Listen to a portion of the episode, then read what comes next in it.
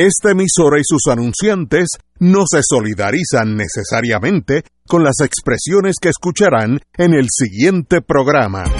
Son las 5 de la tarde, hora de escuchar Fuego Cruzado, el programa de más credibilidad en la radio puertorriqueña, en las voces de Ignacio Rivera, Néstor Duprey y sus panelistas invitados con su discusión política dinámica e incisiva de los acontecimientos más importantes del momento. Fuego Cruzado comienza ahora.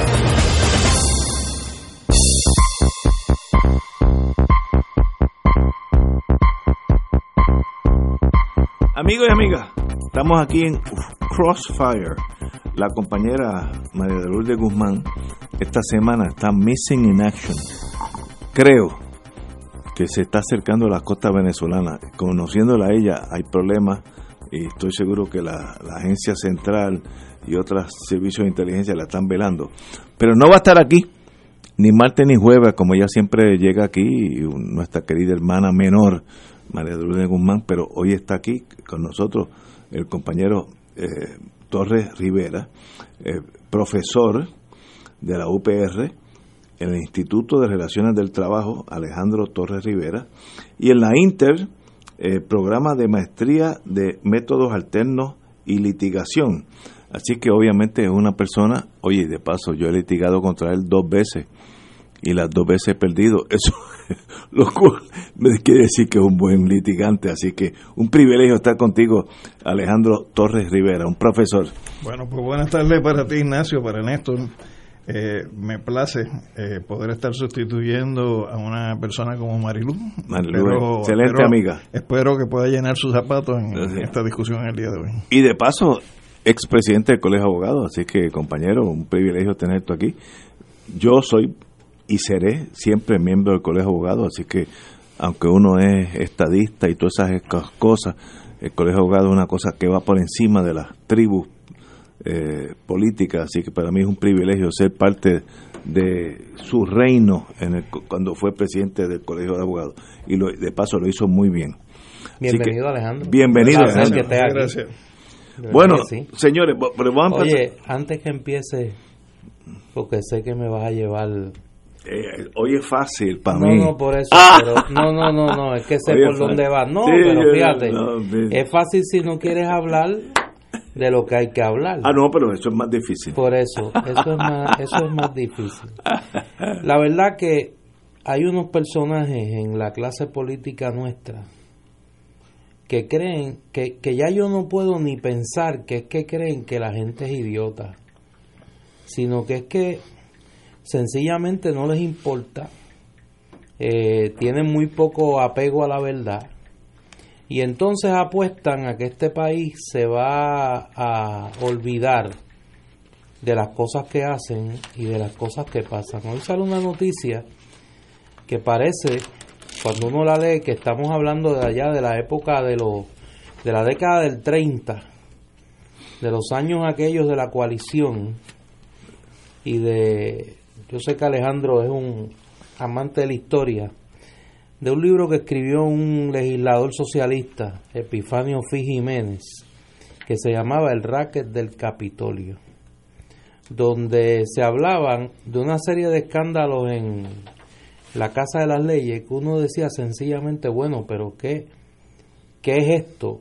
Y uno creía que esos incidentes así chip eran cosas del pasado. Hoy se da una dime. noticia, no, no, sí, es que te... Ilumíname que estoy... Eh, hoy el Nuevo Día da a conocer que el presidente de la Cámara de Representantes tiene un jefe de escolta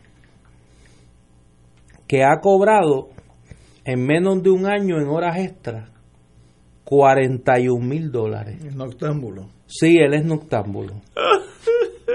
El problema no es solo eso, es que cuando el nuevo día da a conocer la noticia, se descubre que este señor, el sargento Ángel Figueroa Montezuma, que es el jefe de la escolta del presidente de la Cámara, es también su sobrino. Ah, bueno, pero... Es el hijo de una hermana biológica suya. Ahora se explica. eh, Eso está dentro de la visión que de fue Reagan. no no no que fue reasignado que fue reasignado eh, a la policía de Puerto Rico luego de que no llegaron a un acuerdo para su salida de la Cámara. Lo que me parece a mí increíble es que, aunque todos sabemos, porque él lo ha comentado, que él es eh, un niño adoptado, el presidente de la Cámara, el presidente de la Cámara alega que se enteró que este señor era su sobrino después de la contratación. No me diga eso que me da. Sí, no, que me da sí. Eh, que él, como se había roto el vínculo anterior con su hermana biológica, porque él es adoptado, él no sabía que este señor era su sobrino. No me dejo. Eh, y ahí es donde yo me pierdo. Ahí es donde yo me pierdo. Y entonces, luego que esto ocurre, a pesar de que esto se da a la publicidad, el presidente de la Cámara dice que no hay ninguna razón para rescindir el contrato. Hombre, no. Aquí no hay ningún problema. Aquí sencillamente no hay ningún problema. Que el presidente de la Cámara contrate a su sobrino como jefe de escolta y entonces nos pretende hacer creer que él, como, como en las novelas, descubrió que era su sobrino ahora, le pagan 40 mil dólares de horas extra y aquí no pasa nada. Él lo despacha diciendo, no es que eres muy trabajador. No, ya veo que es muy trabajador si ha cobrado 40 mil pesos en horas extra. Pero yo soy bien trabajador también. Así que yo, yo, yo me apunto en esa lista. Y a lo que voy es lo siguiente. Esta gente actúa así porque se sienten impunes. Porque no hay oposición. Porque sienten que no hay una respuesta a barbaridades como esta.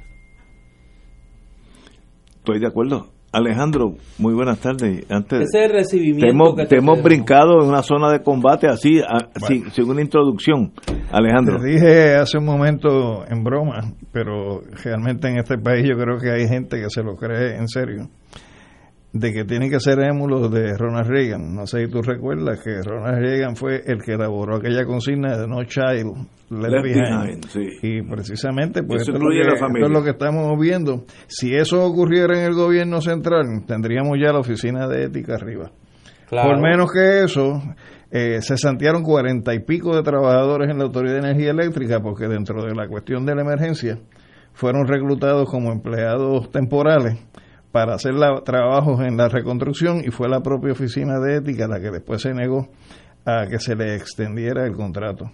Y entonces uno se pregunta, o sea, ¿cuál es la vara con la cual se están midiendo las cosas en este país? Y yo creo que sí, como Néstor señala, que hay un sentido no de inmunidad, sino de impunidad, donde hay personas que toman unas determinaciones bajo la premisa de que son intocables y que porque son ellos las cosas que ellos hagan o las cosas que ellos decidan, pues hay que validarlas. Yo creo que este es un ejemplo de cosas que no pueden pasar. Tú sabes la cantidad de horas que tiene que haber trabajado esa persona, la, la cantidad de horas de sueño perdido para que después de una jornada diaria de trabajo acumule 40 mil dólares. ¿En qué periodo? En menos de un año. En menos de un año. Yo creo que pues eso da la medida de lo que está pasando en este país. Eso es lo que apunta, y estoy haciendo ahora, me sale el cinismo natural en mí. Eh, todos ustedes que me conocen saben que yo tiendo a esa, a- hacia esa pared. Eso apunta a que promesa debe existir y debe gobernar. Nosotros no estamos capacitados a gobernarnos. Estoy siendo bien crítico de nuestro talento y, y- y eso me incluye a mí.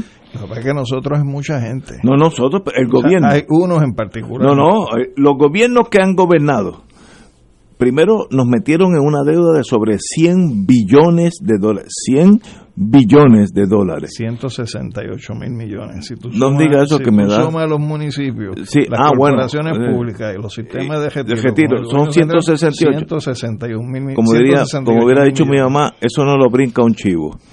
Eh, entonces, tú dirías, bueno, cometimos esos errores, pues entonces vamos a, em- a remendar el pasado. No, no, seguimos por la misma avenida. Y si Estados Unidos nos suelta en los próximos 10, 20 años tenemos 200 billones de deuda. No podemos manejar nuestra finanza.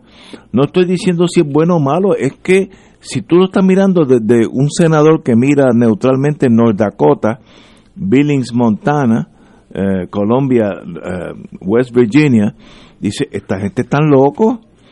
Y mira esta cosa de, de la escolta, eso no, le, eso no lo cobra la escolta del presidente de los Estados Unidos y, estoy siendo números exactos, eso no lo compra la escolta del presidente de Estados Unidos, que es un poco más importante que la escolta de la, de la Cámara de, de, Representantes. Entonces, ¿qué nos queda? Pues que venga alguien y nos gobierne, y estoy siendo trágicamente cínico. Nosotros podemos gobernarnos. Me da la impresión que por los números que estamos mirando no, no es posible y me da mucha pena decirlo, pero, pero es una tragedia que no podemos, un gobierno. Pero la pregunta, Ignacio, perdona que interrumpa. Alejandro, usted tiene la palabra. Aquí, aquí estamos como en una familia. ¿Por qué tenemos que asumir la totalidad del país las consecuencias de los actos de una porción del país? De acuerdo contigo. Si, si los que nos han gobernado hasta ahora han sido así, eso no quiere decir que gente que pueda venir a gobernar sean distintos sí. y, que, y que se comporten de una manera diferente. Pero me da la impresión, y vuelvo a hacer mi cinismo bendito, que en el para el 2020 con toda probabilidad gana el Partido Nuevo y si todo sale mal gana el Partido Popular, que no hay mucha diferencia tampoco. Esas son las dos opciones. No, a menos que suceda algo trascendental. Pero ahora, como yo veo el panorama, hay dos partidos los dos de derecha. No vaya por esa tangente, Ignacio, porque hacer las cosas bien no tiene que ver con que si gana el PNP o gana el Partido Popular. estos son los ¿Cómo este señor va a pretender que el país le crea? Ah, no. ¿Cómo Johnny Méndez va a pretender que el país le crea que él se enteró, repito, como si esto fuera una novela mexicana? O sea, de momento, el niño adoptado se enteró que su jefe de escolta es su sobrino. Pero es que eso no tiene explicación. es que no, tiene explicación. que uno sea tan idiota. Pero van a ganar uno de esos dos está Bien, pero es que eso, no tiene que ver nada. No, no. Es que si gana el PNP o el Partido Popular o, Victoria Ciudadana porque se o el PIB o quien sea, no tiene que ver con que las cosas se hagan correctamente. Pero se perpetúa esa, esa en inglés se dice malaise, esa esa enfermedad de este país. Pero incluso si viniera alguien de la misma calidad a gobernar, si tú tienes una oposición que fiscaliza, las cosas cambian. Estoy de acuerdo. El problema es que, no lo hay. Aquí no lo hay. Entonces, ¿por qué hay que negar la posibilidad de que alguien que no gane pero llegue pueda ejercer un nivel de fiscalización que impida, evite o limite al máximo que esas cosas Totalmente de acuerdo contigo. hace unos meses, tal vez hasta un año, el compañero Néstor Dupré, que tiene ese enfoque historiador que es importantísimo, dijo que Puerto Rico se había convertido en un estado convertido, en un estado de partido único. Y es verdad. Y eso es cierto. Y es cierto hay un partido. Entonces si hay un partido y ese partido permite esto pues por ahí para abajo seguiremos. Que está mal vamos a estipular que está mal pero por eso es que viene la Junta y dice, espérate, espérate, espérate, estos muchachos no se pueden gobernar porque no se pueden gobernar. Pero es que la Junta no llega por esa razón, la Junta no llega aquí a gobernar. Por la deuda. Si, tú examinas su ejecutoria, es más de lo mismo de lo que está ocurriendo a nivel de gobierno. La, Junta no ha sido lo que iba a hacer. Pues, pues entonces la Junta tampoco es necesaria. Entonces viene la pregunta, ¿y qué hacemos? Ah, transformar las cosas. vamos a una pausa, porque eso requiere como un respiro. Vamos a una pausa, amigos. Fuego Cruzado está contigo en todo Puerto Rico.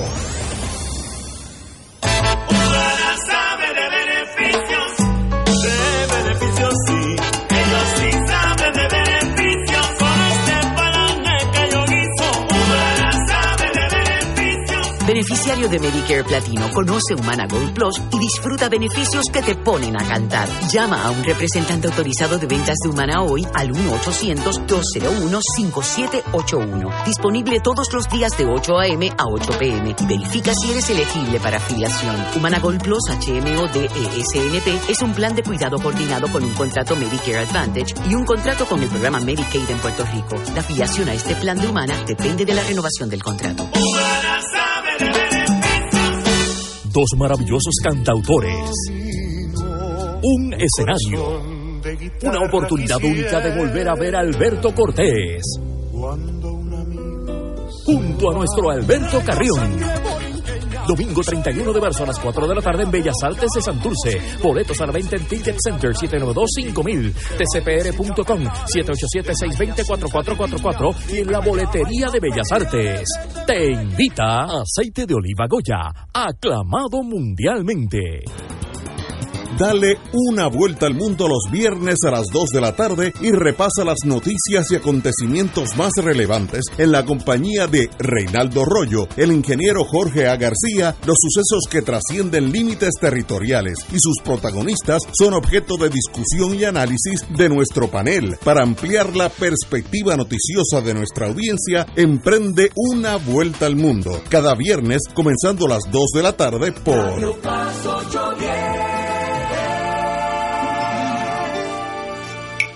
No puedes perderte de martes a viernes de 9 a 10 de la mañana por Radio Paz 810 AM, tu programa favorito.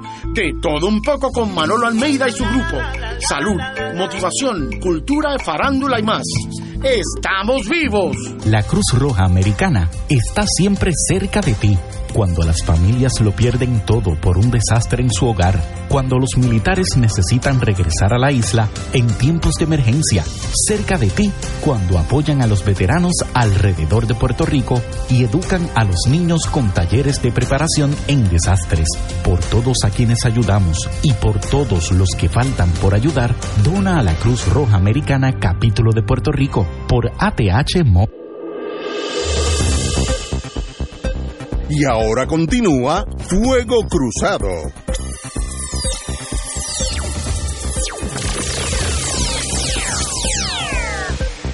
Back in the US of A, amigo y amiga, compañero don Néstor Dupré. Sí, déjame que varias personas me han escrito Oye, con el mismo dato. Hemos tocado un nervio porque... hay No, bueno, gente. porque la gente se indigna, la gente está harta. Aquí me dice una profesora, en Puerto Rico, ay Dios mío, ya, ya lo borré, en Puerto Rico hay mucha gente, eh, en Puerto Rico hay muchas personas honestas que tienen la capacidad de gobernar bien y responsablemente. No podemos usar la palabra nosotros, que yo lo usé. Me disculpa ante la profesora de Mayagüez, es verdad.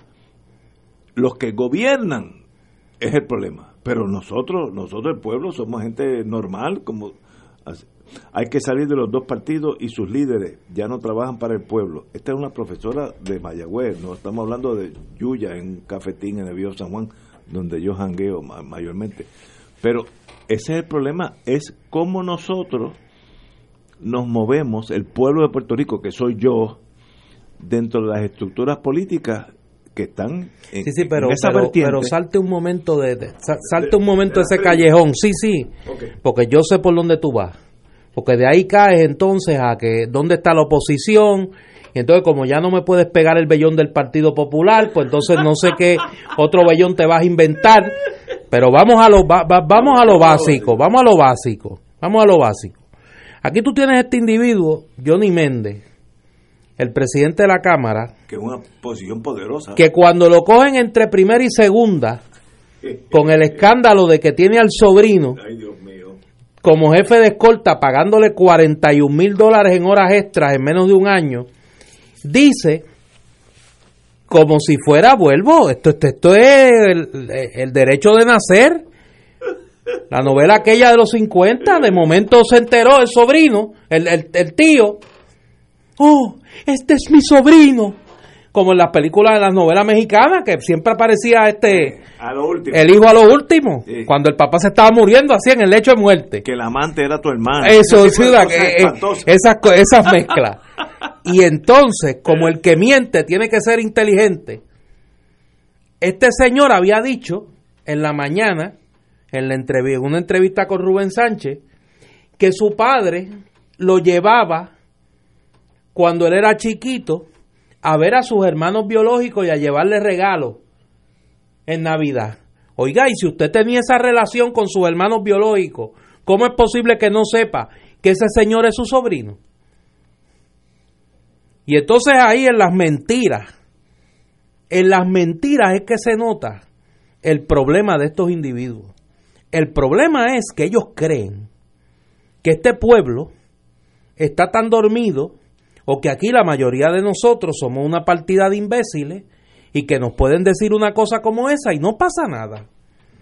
Y no pasa nada, porque llega al punto de que con todo esto no pasa nada. Dice, no ese contrato no hay que rescindirlo para nada. Ahí no hay ninguna ilegalidad. Ahí no hay nada malo si él es hasta trabajador. Mire, si trabaja que le pagaron 41 mil dólares en horas extras.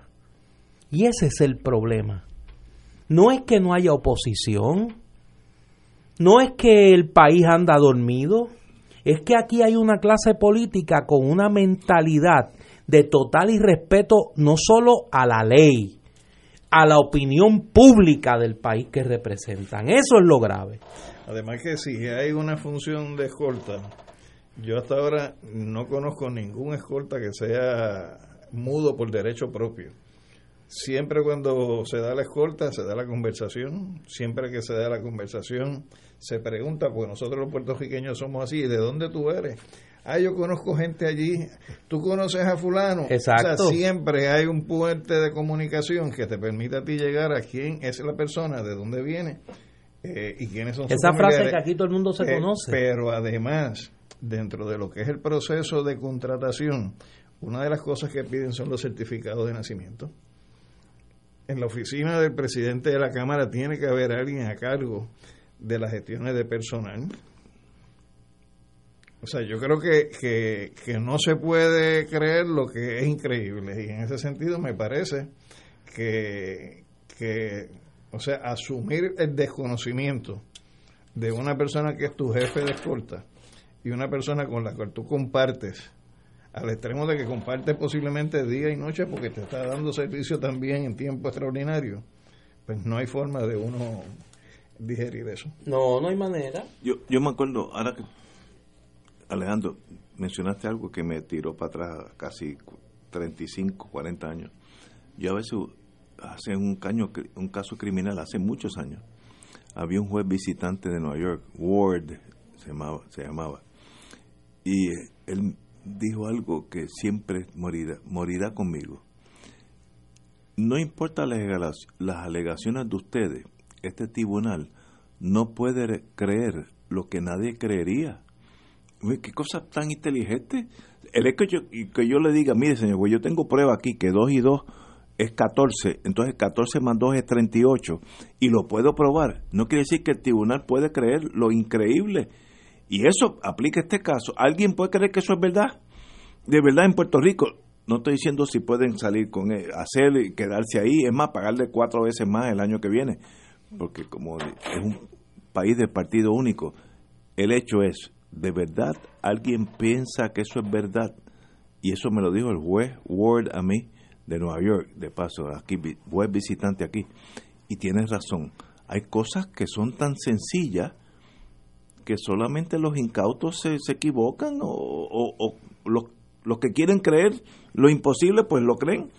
Pero esto está malo y eso habla muy mal de, de este sistema y refuerza si yo miro desde un punto de vista norteamericano, la necesidad de tener aquí promesas para mantener los, los las tribus salvajes. Pero es que el eh, funcionamiento de promesas es de mayores delincuencias. No, no, no, no, tampoco el remedio puede ser peor que la enfermedad, pero, pero, pero refuerza la desconfianza del gobierno federal en el gobierno local. En, uno de tus libros, yo creo que es el primero, el almirante se viste de blanco. Ah, lo has leído. El presidente. el, presidente se viste de blanco. Tú dices, se estableció un gobierno independiente y después quien lo creó tuvo que dar un golpe de Estado porque el país se convirtió en un estado eh, de narcotráfico. Buena, buena, buena. No. Oye, se vendió. ese es tu libro. Sí, sí, sí. Y entonces tú lo que me estás planteando es que la cosa es irreversible, no hay otra forma que caer en lo inevitable. Yo digo que no, que las cosas se pueden cambiar. Es que yo, estoy, yo estoy con ustedes dos.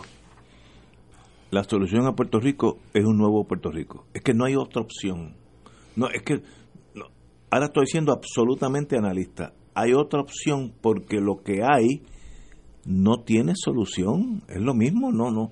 Eh, dos y dos es cuatro, aunque lo diga un loco, pues mire, dos y dos es cuatro. tiene solución, pues tú no ah, puedes ah. decir que para que las cosas cambien tienen que seguir igual. No, es que yo creo que no van a seguir iguales, porque eh, y a veces las cosas para que se mejoren tienen que caer en el absolute zero, en la crisis absoluta.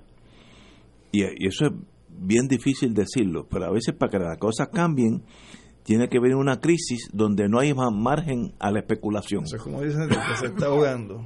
Que lo mejor que le puede pasar es tocar fondo, porque una vez toque fondo, Ya, se brin- de brinca. estoy de acuerdo. y sale. ¿Y qué hacemos nosotros? Pues mire, todavía no estamos tocando fondo. No.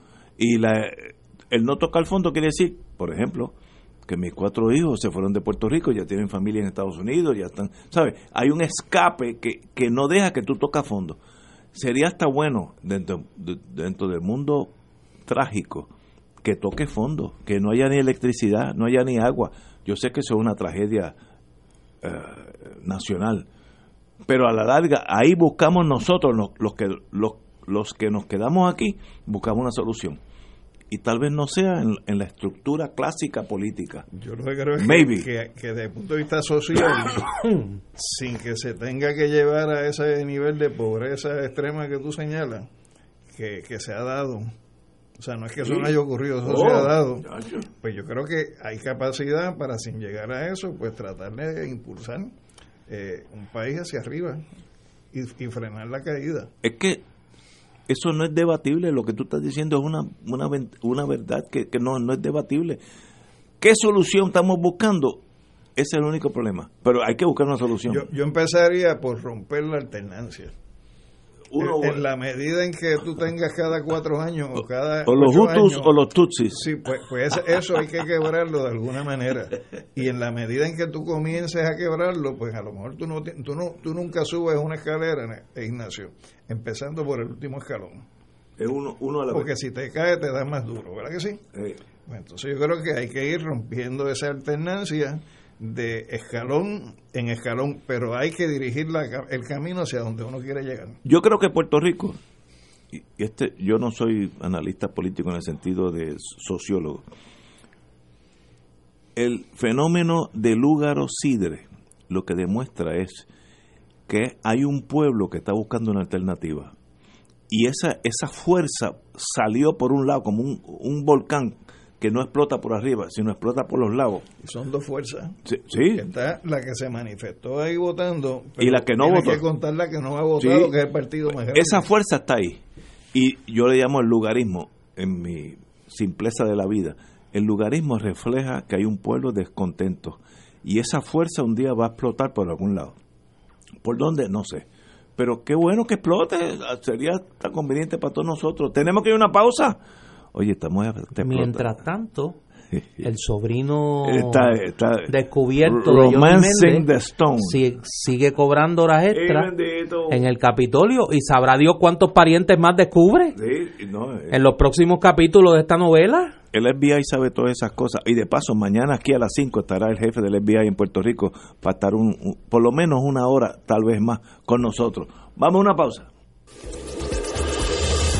Fuego Cruzado está contigo en todo Puerto Rico. ProArte Musical presenta al más célebre de los chelistas, Yo-Yo Ma. En un único concierto de su gira mundial, The Backed Project. Dos horas de música ininterrumpida de las seis suites de Bach para cello solo. Agradecemos a nuestros auspiciadores y al público por su apoyo para que este evento sea todo vendido. Los esperamos el viernes 22 de marzo a las 7 pm en la sala de festivales del Centro de Bellas Artes de Santurce. Si por casualidad Regresa la noche que volvimos a ser gente. La obra prístina de José Luis González. Una historia boricua del primer apagón en la ciudad de Nueva York. La noche que volvimos a ser gente. Con Carlos Esteban Fonseca. 29 y 30 de marzo en Café Vicente. Edificio Isla, Avenida Kennedy. que si me acuerdo, se acuerda el barrio entero. Información 6270211. Auspicia Radio Paz y Radio Oro. Parece mentira. Fuego Cruzado, con los maestros de la discusión política inteligente y acertada, te acompañan ahora cada noche en Oro 92.5 FM. Infórmate de los temas de importancia del país escuchando al equipo que establece cátedra todos los días sobre el acontecer político en Puerto Rico. Escucha la retransmisión de Fuego Cruzado con Ignacio Rivera, Néstor Duprey y sus panelistas invitados con su discusión política dinámica e incisiva, encendiendo el debate con sus diferentes puntos de vista. La clase comienza a las 10 de la noche en retransmisión diferida de lunes a viernes por Oro 92.5 FM. ¿Qué es la mochila de seguridad?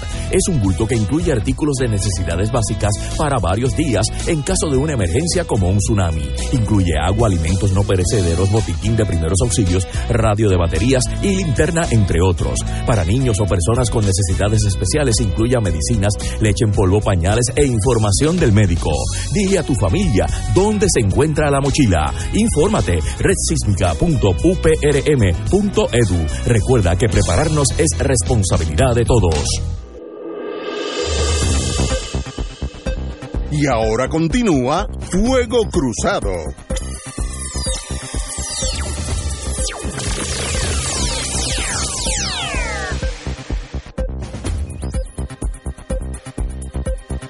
Tenemos buena noticia de, de, nuestro alma mater, compañero don Néstor Dupré. Sí, es que reporta hoy la prensa esta tarde de que la Middle State Commission on Higher Education determinó mantener la acreditación de la UPR por un año adicional. Buenas noticias. Aunque continuarán las exigencias para que el sistema universitario entregue reportes periódicos para evidenciar que cumplen con los estándares y requisitos de la agencia acreditadora. En una comunicación escrita, estoy leyendo una nota que publica Keila López Alicea en el periódico El Nuevo Día, en una comunicación escrita colocada en su página web y enviada a administradores universitarios, Middle States informó que los 11 recintos de la UPR se mantienen bajo la clasificación de mostrar causa por la cual su acreditación no debe ser retirada. La comunicación es para otorgar una extensión por buena causa, para extender el periodo para demostrar cumplimiento por un año porque la institución ha provisto evidencia creíble, escrita y creíble, de que la calidad de la experiencia de aprendizaje de los estudiantes no ha sido comprometida la institución tiene el potencial de remediar el incumplimiento identificado por la comisión dentro del periodo de la extensión, eh, señaló la Middle States. La agencia acreditadora señaló que ya la UPR está en total cumplimiento con uno de los requisitos de afiliación que requiere que se provea información fidedigna y completa de todas las operaciones de la institución. La UPR entregó el 14 de enero su estado financiero auditado correspondiente al año fiscal 2016-2017, mientras que el informe del año fiscal 2017-2018 debe ser entregado en o antes del 31 de abril. No obstante esto, la Middle States le requirió a los recintos entregar para el 1 de septiembre de este año 2019 un informe detallado que explique por qué no se les debe retirar la acreditación en cumplimiento con el estándar que hace referencia a la capacidad de la institución para cumplir con su misión y sus metas según sus recursos institucionales y sus procesos de planificación. Es decir, le están dando eh, un año para que sigan entregando una serie de documentos que la información que nosotros tenemos es que esos documentos tienen fechas límites que no se sabe si van a estar listos y que la Middle State como quiera insiste en que la UPR presente su plan de cierre con una fecha específica. Es decir, le están dando aparentemente por la composición del lugar que hemos hecho de una u otra información, le están dando un año para que o acaban de cumplir o los acaban de desacreditar. Y lo que han ganado es un tiempo de un año. Un año es buen tiempo para, para bueno, cumplir. Si pueden cumplir con lo que se les está exigiendo. Para cumplir. En términos que tú leíste eso, básicamente es una orden para mostrar causa. Eh, sí, un order to, order to show cause. Tienes un año para decir por qué no te debo desacreditar. La importancia que tiene esa palabra desacreditar es que ningún estudiante podría ir con beca a la UPR. Esa es la importancia que tiene, que decir que el 75-80% del estudiantado no podría ir a la UPR.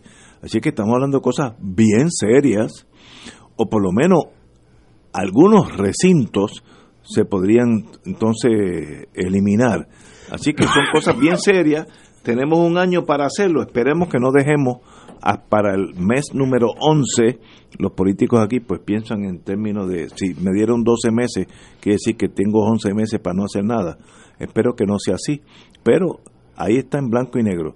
Felicitaciones a la gerencia actual de la universidad que consiguió esta prórroga de un año, pero el problema sigue latente. Eso es lo único importante en esto. Oye, aquí llega una noticia que yo cuando me la enviaron al inicio no... Creía que no, creía que era un chiste. Eh, yo no veo mucha televisión de aquí. Tengo que admitirlo. Eso habla bien de ti. No, no, sí. Habla bien. Eh, sí, lo sé. Eh, pero hay un personaje que esta eh, hace como de una niña de chiquitota eh, ese personaje sí bueno es como como un joven que hace de una niña este joven se llama Joel Rivera Torres es comediante y es actor eh, yo no sé cuál es el criterio pero lo acaban de nombrar director de noticias de Radio Universidad Muy bien. Y en serio, yo creía que cuando me enviaron esto, que es una comunicación de la Hermandad de Empleados de Centros No Docentes, como la gente ya hace cualquier cosa, yo dije, bueno, esto es un chiste que me están enviando, no sé qué, pero es en serio. Pero, o sea, ¿cuál es el criterio para nombrarlo director de Radio Universidad, que es un espacio noticioso tan valioso, tan importante, tan serio? y que se ha ganado un sitial de credibilidad en la opinión pública puertorriqueña por el trabajo que han hecho por años los y las profesionales que han laborado en ese taller de trabajo periodístico, de, evaluarlo de esta forma, pues obviamente tiene, creo yo, el propósito de acabarlo de liquidar. Eh, y sabemos que Radio Universidad, que el taller de noticias de Radio Universidad, eh, ha sido dentro de la situación compleja que vive el recinto de Río Piedras y todo el aparato universitario, ha mantenido una postura de independencia de criterio frente a la situación en la universidad. eh, la segunda persona que designan, porque... Ahí estaba eh, Istra Pacheco. Y estuvo Javier, que fue el que le notificaron casi de un día para otro que se acabó. Sí, y, luego de eso estuvo Istra Pacheco, que había sido hasta hace poco periodista del diario Primera Hora y muy buena periodista. Eh, en seis meses llevan tres, por lo menos tres personas. Eso habla muy mal de la institución. Sí. Eh, eh, y, y de paso, ahí donde se crían los reporteros y las personas de las noticias del futuro por ahí han pasado casi todos los... Por ahí han pasado casi, todos. Y tienen excelentes personas. Sí, y no, no, de eso no hay duda. El problema es... Mira, aquí me escribe un títere que cuando nombran a Vista Blue. Oye, pero es que la gente diga eso que me da tiene, que cuando nombran a Vista Blue en un puesto ahí. Pero la, hay unas preguntas eh, neurálgicas que hay que hacerse en la vida el gobierno actual, que es el gobierno estadista, todos saben dónde yo, hacia dónde yo tiro, desea tener una Universidad de Puerto Rico autónoma, sí o no. Es una pregunta básica y bien sencilla. Si la contestación es no, entonces se explican todas las cosas que van a hacer para subyugar ese recinto, como le llamaban en mis tiempos cuando yo era fiscal federal, Leningrad, Leningrado, porque era un, un, ente del comunismo internacional. De verdad en Puerto Rico todavía hay gente que piensa así. Sí. no me diga eso, que me, da vergüenza. Yo tengo uno que era presidente de la universidad. En mis tiempos, en mis tiempos. Que ese hombre cree, mira, ese que yo te digo, que era presidente de la universidad. Sí, y, cruzó el espectro. Ah, se fue para No, no, ese hombre está. ese hombre está en la falange. Hay uno que cuando llegó dijo: Yo soy Rambo y vengo a cumplir una misión. Ah, bueno, pues entonces. Ah, ese era el que estaba antes. Sí, sí. Pues, pero, pero ese era el que estaba pero antes. como un profesor. O sea, yo soy Rambo y vengo a cumplir una misión. Pero, Dito, esos son. Es que da pena hasta que personas piensen así. Lo importante es la visión del gobierno.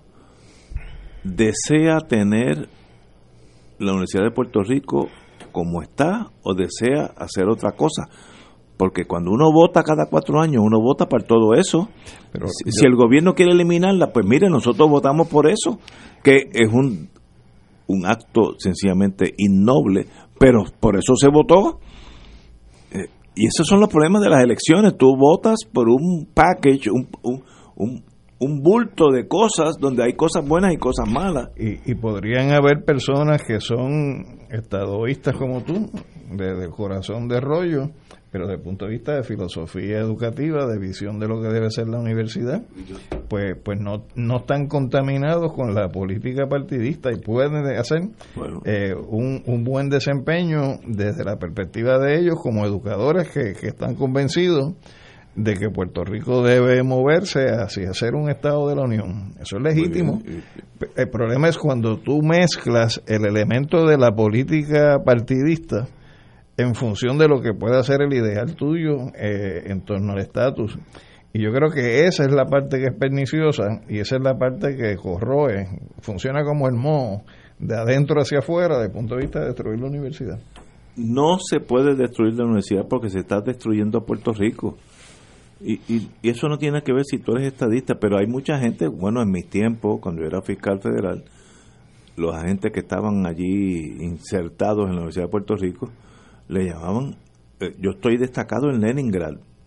Eso es un hecho histórico, no estoy inventando. Es más, hoy estuve en el, en el, en el Génesis, en el restaurante, y vi esas casualidades de la vida bonita, un agente de aquellos tiempos, ya está retirado, hace 20 años que está retirado, que era de esos que estaban en Leningrado.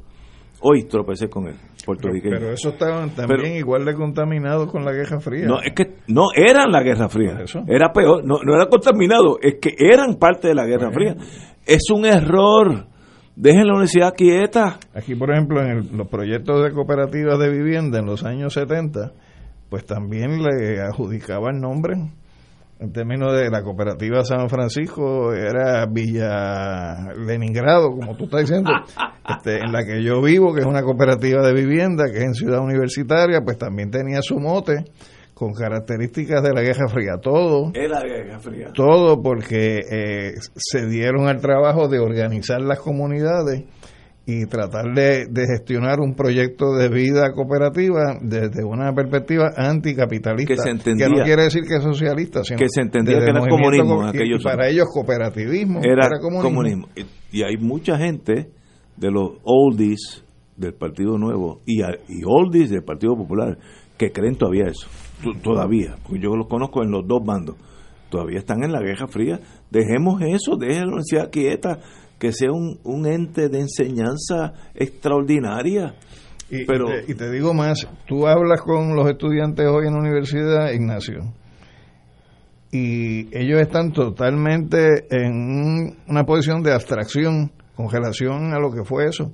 O sea, para ellos eso es prehistoria. El otro día yo le decía a un estudiante que me da la impresión de que es independentista, yo le digo, ¿tú sabes qué día es hoy? Me dice, pues 4 de marzo. Y yo le digo, ¿y tú sabes qué pasó en esta universidad un 4 de marzo? No. ¿Tú sabes dónde queda la Plaza Antonia Martínez? No. ¿Tú sabes quién fue Antonia Martínez? No. Hasta que le dije, ¿tú no has escuchado una canción del topo que dice Antonia los pueblos no perdonan? Ah, sí, yo, yo he escuchado eso. Pues estás hoy en la fecha que marca eh, el aniversario de su muerte.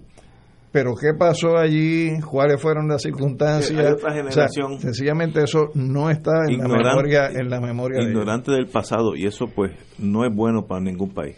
Tenemos que ir a una pausa. Seis menos cuartos, amigos. Fuego Cruzado está contigo en todo Puerto Rico. Restaurante y Marisquería Reina del Mar, donde se come el mejor marisco fresco y los mejores precios. Festival de langosta fresca del país, dos libras en su plato por 39.95, un acompañante preparada a su gusto, variados cortes de pescado, carnes exóticas y ensalada de mariscos. Disfruta de una deliciosa paella y una extensa carta de vinos. Diariamente ofrecemos serenata de bacalao y cabrito guisado deshuesado. Nuestros platos están confeccionados con ingredientes frescos para un sabor gourmet internacional. Restaurante y Marisquería Reina del Mar, ambiente elegante, familiar con atenciones de primera, abierto de lunes a viernes y domingos desde las 12 del mediodía, frente al Centro Judicial y Estación Piñero del tren en Atorrey, 7549933. Contamos con ballet parking y abierto días feriados. La oficina médica del doctor Ramón Luis López Acosta, especialista en medicina de familia, provee servicio a pacientes adultos y geriátricos de manera continua y comprensiva, servicio de medicina primaria preventiva y de medicina intrahospitalaria a nuestros pacientes, localizada en la calle Lloveras 650, edificio Centro Plaza, suite 207, Santurce, cerca del Hospital Pavía. Llámenos al 787-725-7888, 725-7888 y haga una cita para evaluación. Aceptamos la mayoría de los seguros médicos Advantage y comerciales. 2.6 millones de autos en Puerto Rico, algunos de ellos con desperfectos.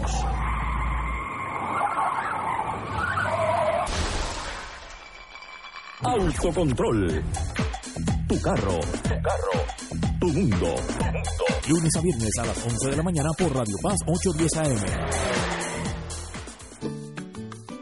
Todos los miércoles de 4 a 5 de la tarde le ofrecemos el programa Infoempresas y algo más. En este espacio entrevistamos a empresarios de la casa, prospectos y actividades que están haciendo el trabajo de llevar adelante la economía de nuestra isla. Y ese algo más es la integración a las 4 y 30 de la doctora Olga Meléndez con su espacio Que pasa en casa, donde la comunidad es el protagonista y ella a su especial estilo les ayudará a encontrar soluciones. La cita todos los miércoles a las 4 de la tarde por el 810 AM Radio Paz y Radio Paz 810.com, donde ser mejor es posible. Y ahora continúa Fuego Cruzado.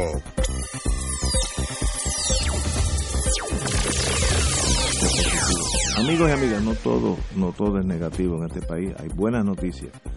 En Puerto Rico, en enero, llegaron 202.744 pasajeros eh, en, el, en el mundo nuestro de turismo, que es una noticia extraordinaria. La más grande en la historia de Puerto Rico en enero, of course.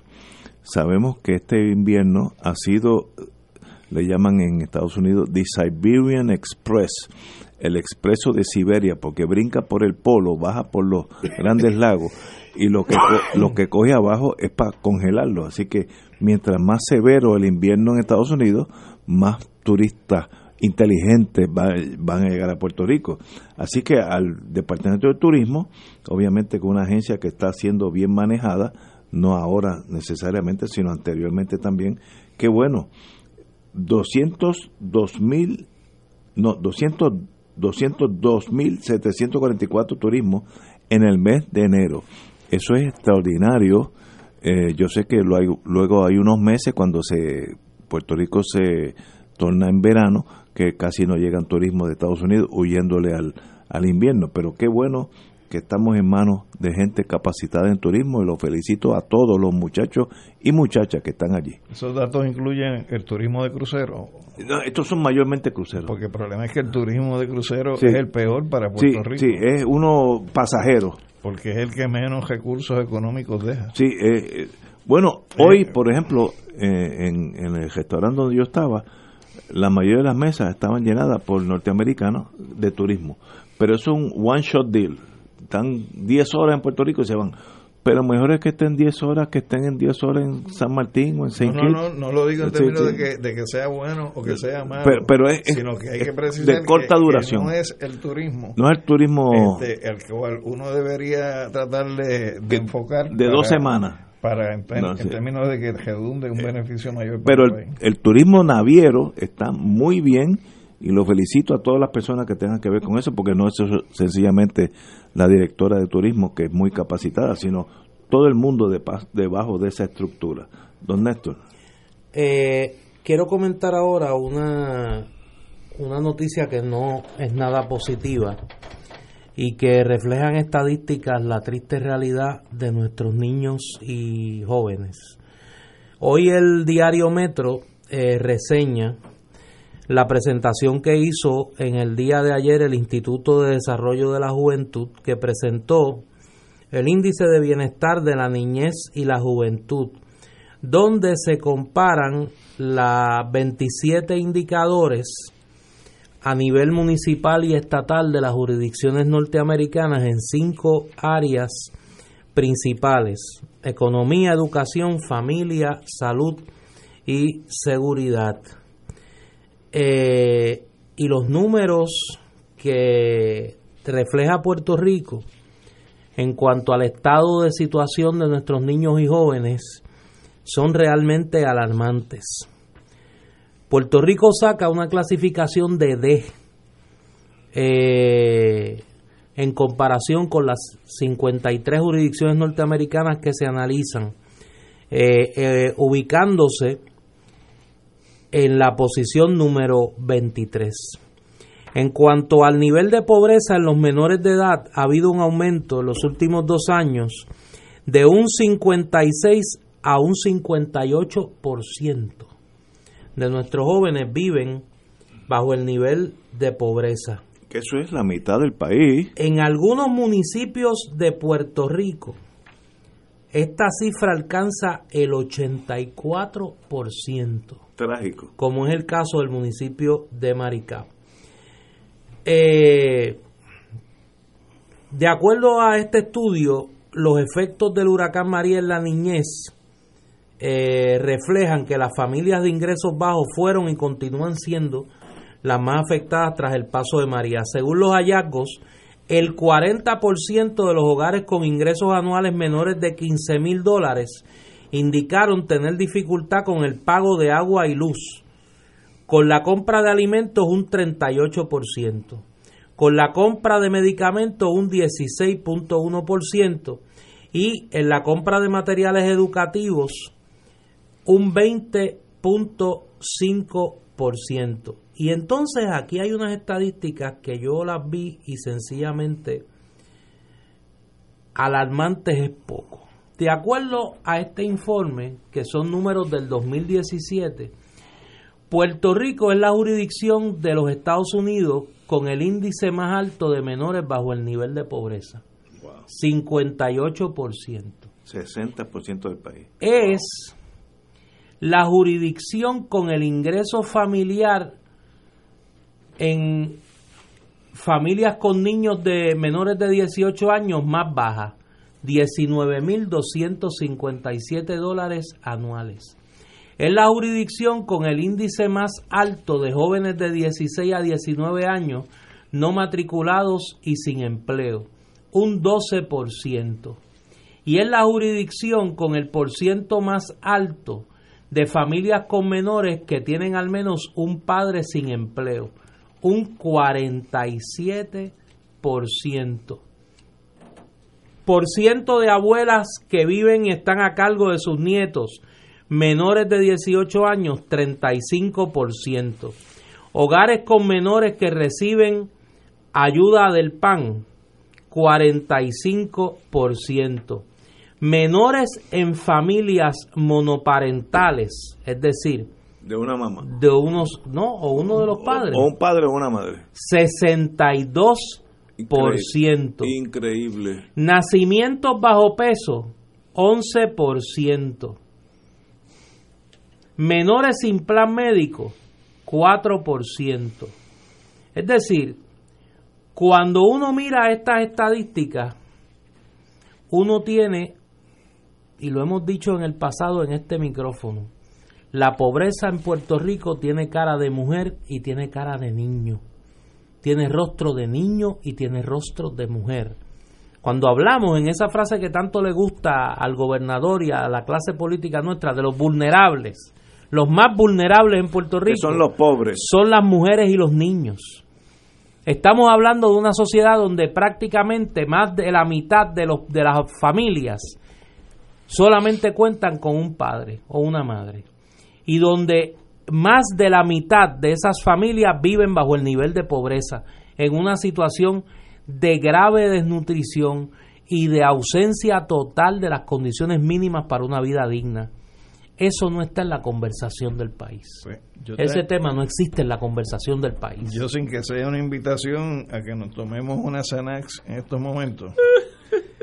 Según el informe de desarrollo humano que se hizo público el año pasado en este país, que se supone que corresponde al 2017, pero que por razón de María no se pudo hacer público en aquel momento, te añade elementos a lo que tú estás indicando ahora, donde por ejemplo el 75% de la población en Puerto Rico sobrevive con menos de 14.340 dólares al año. Y donde tú tienes que en este país 300.000 personas reciben como ingreso el salario mínimo. Y cuando tú llegas al salario mínimo, el salario mínimo cuando lo contabilizas equivale a 15.080 al año.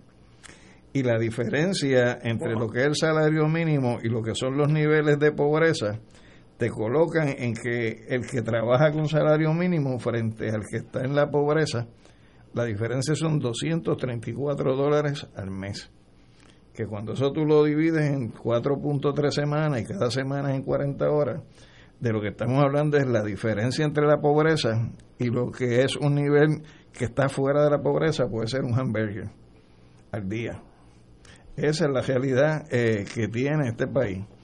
Y ante esa situación, la propuesta que se nos presenta es que hay que subir los impuestos, hay que congelar el salario mínimo, que a los jóvenes, que son los que tienen peor consecuencia desde el punto de vista del acceso al empleo, se les baje a 4.25 la hora, que lo que son los beneficios marginales se reduzcan, que lo que es la jornada de trabajo se incrementa y cuando te la incrementan, eh, tú puedas negociar el pago a razón de tiempo sencillo y no a razón de menos de tiempo y medio. Es decir, el país se sigue precarizando eh, de manera avanzada. Entonces, la alternativa que nos ofrecen es que para ser más competitivo hay que ser más pobre.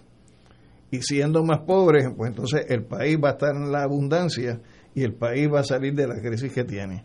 Pues es, esa es la, la receta del modelo neoliberal en, Puerto Rico y, me parece que esos datos que se están dando hoy son las cosas que hay que estar discutiendo en este país porque a partir de esa discusión es que hay que presentar las soluciones de cara al futuro en este país.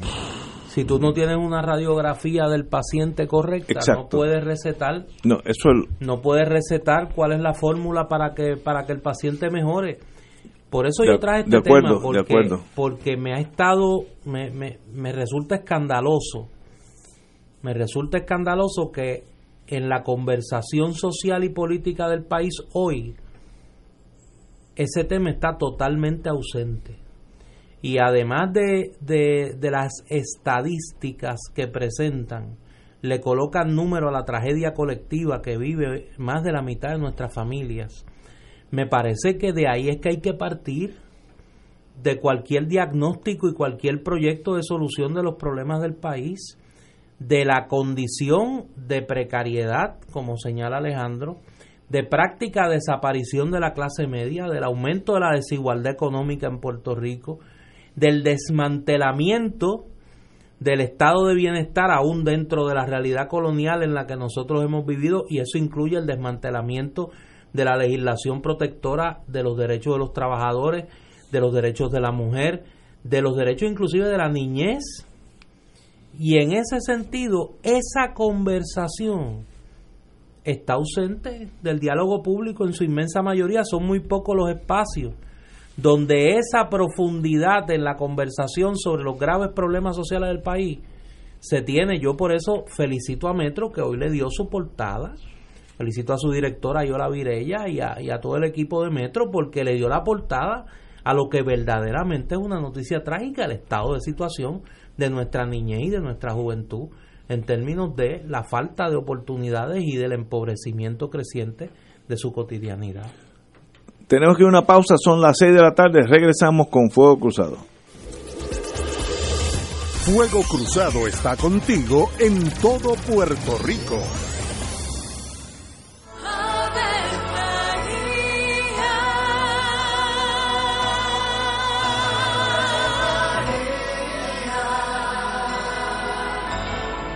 El ángel del Señor anunció a María. Y ella concibió por obra del Espíritu Santo. Dios te salve María, llena eres de gracia, el Señor es contigo. Bendita tú eres entre todas las mujeres, y bendito es el fruto de tu vientre Jesús. Santa María, Madre de Dios, ruega por nosotros pecadores, ahora y en la hora de nuestra muerte. Amén. He aquí la esclava del Señor. Hágase en mí según tu palabra. Dios te salve María, llena eres de gracia, el Señor es contigo. Bendita tú eres entre todas las mujeres, y bendito es el fruto de tu vientre Jesús. Santa María, Madre de Dios, ruega por nosotros pecadores, ahora y en la hora de nuestra muerte. Amén. Y el Verbo se hizo carne. Y habitó entre nosotros. Dios te salve María, llena eres de gracia, el Señor es contigo. Bendita tú eres entre todas las mujeres, y bendito es el fruto de tu vientre Jesús. Santa María, Madre de Dios, ruega por nosotros pecadores, Ruega por nosotros, Santa Madre de Dios. Para que seamos dignos de alcanzar las promesas de nuestro Señor Jesucristo. Oremos. Derrama, Señor, tu gracia sobre nosotros, que por el anuncio del ángel hemos conocido la encarnación de tu Hijo, para que lleguemos por su pasión y su cruz a la gloria de la resurrección, por Jesucristo nuestro Señor. Amén. Gloria al Padre, al Hijo y al Espíritu Santo. Como era un principio, ahora siempre, de los siglos. Amén.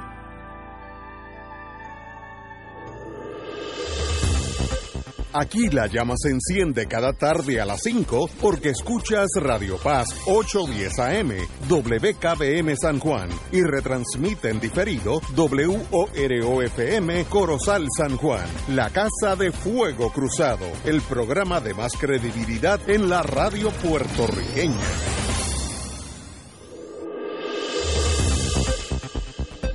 Y ahora continúa Fuego Cruzado.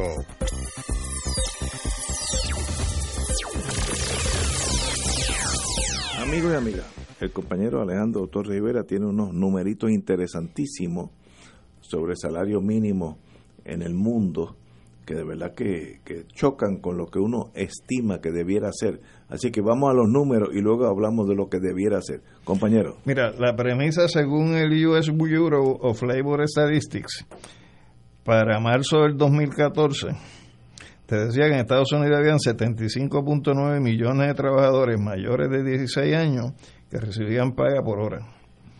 De esa cantidad, eh, indica la publicación, 1.5 devengaba exactamente el salario mínimo federal, es decir, 1.5 entre 75.9. Y cuando tú sumabas la totalidad de los trabajadores en los Estados Unidos, de esos 75.9, el total que estaba en salario mínimo era 3.3 millones, lo que representaba, según los documentos, el 4.3 del total de los empleados en Estados Unidos. Cuando tú vienes al caso de Puerto Rico, la gente que está en salario mínimo sobrepasa el 32%. Wow. Aquí hay 300 mil personas que se estiman que lo que reciben como salario es el salario mínimo federal, que repito, eso equivale a 15.080 al año en un contexto donde el propio gobierno federal define como nivel de pobreza 11.914. Cuando tú vas a lo que es el salario mínimo, resulta que el salario mínimo en Australia es 15.75, en Luxemburgo 14.21, en Francia 12.55, en Irlanda 12.03, en Bélgica 11.92, en Holanda 11.38, en Nueva Zelanda 10.22, en Canadá, socio principal de Estados Unidos en el Tratado de Libre Comercio, 976. En el Reino Unido de la Gran Bretaña, 957. En Japón, 916. Y entonces entre Estados Unidos con 725. Increíble. Por tanto, el mito de que la nación más poderosa sí. es la que ofrece los mejores salarios para sus trabajadores tampoco es no cierto. Es correcto. Eso no, es correcto. correcto. Eso no es correcto. Entonces, el detalle es que mientras más se precariza el salario, menos capacidad de compra hay y si hay menos capacidad de compra, hay menos oportunidad de los que producen las mercancías de ponerlas disponibles para que se adquieran. Entonces, lo que ha demostrado la experiencia en otros países es que subiendo el nivel de ingresos de los trabajadores y las trabajadoras, pues hay una mayor capacidad de compra, hay una mayor capacidad de ahorro y las economías eh, mejoran. Entonces aquí se hace todo lo contrario a lo que el librito dice que debería que ser. el sistema neocapitalista, cada cual por su lado, ese, ese tipo de análisis. Me dice un amigo que obviamente conoce de ese mundo sociológico, que no estamos eh, eh, analizando la precariedad de los envejecientes que tienen aún menores ingresos que eso. Así que eso es un grupo marginado dentro de la marginación. Así que eso sí que están en la página de Cheo en el sentido trágico de la vida. Y verdad que... Y entonces viene la preocupación mía que yo siempre a, veces hasta los aburro los amigos. ¿Y qué podemos hacer? What can we do? El problema está, el, el doctor ya diagnosticó exactamente el padecimiento del paciente. Ok, ¿y qué yo hago ahora? Ahí donde se tranca el domino, porque ahí viene la política partidista, las tribus, la, la relación con Estados Unidos, ¿sabe? ¿Qué podemos hacer? Pues yo no sé, de verdad que no sé es la palabra. Yo, yo no puedo decir que yo tengo una varita mágica porque no sé, pero el problema lo entendemos todos. Un empobrecimiento del país año a año desde que se eliminó la 976, que era a principios de los 2000. Eh, 2005 fue la, la, fecha clave. De ahí para abajo, cada año somos más pobres. ¿Qué opción existe, si alguna? Yo no sé. Pero ¿cómo un país puede aspirar a salir de la pobreza si las políticas que el gobierno establece son precisamente para que no se salga de la pobreza? ¿Cómo tú te explicas que el 54 punto algo por ciento de lo que es la gente que tiene la capacidad para trabajar en este país esté fuera de la fuerza laboral? Pues quiere decir que tú tienes más de la mitad de la población que no está en ninguna gestión productiva. Exacto. Pero hay gente que hay que mantenerla, hay que darle salud, hay que darle educación, hay que darle infraestructura. Pues tú tienes que buscar alternativas de que la gente tenga la posibilidad de trabajar. Y ese problema en este país no es de ahora. Aquí, por ejemplo, en el año 52, cuando se aprobó la Carta de Derechos, había una sección 20 que decía que había un derecho al trabajo. Sí. Y, esa sección, con otro montón de cosas, lo eliminó el presidente y el Congreso. Es decir, que aquí ha habido una política sistemática dirigida a que nosotros no tengamos la capacidad de por nosotros mismos poder levantarnos. Eh, eh, y me parece que mientras eh, eso ocurra, pues pues hay un problema de fondo y aunque uno trata de buscar la alternativa a las cosas en este país, a la corta o a la larga siempre va a terminar en la discusión de que aquí somos un país donde nosotros no tenemos la soberanía para tener la posibilidad de tomar decisiones sobre los asuntos que conciernen a nuestra vida como pueblo.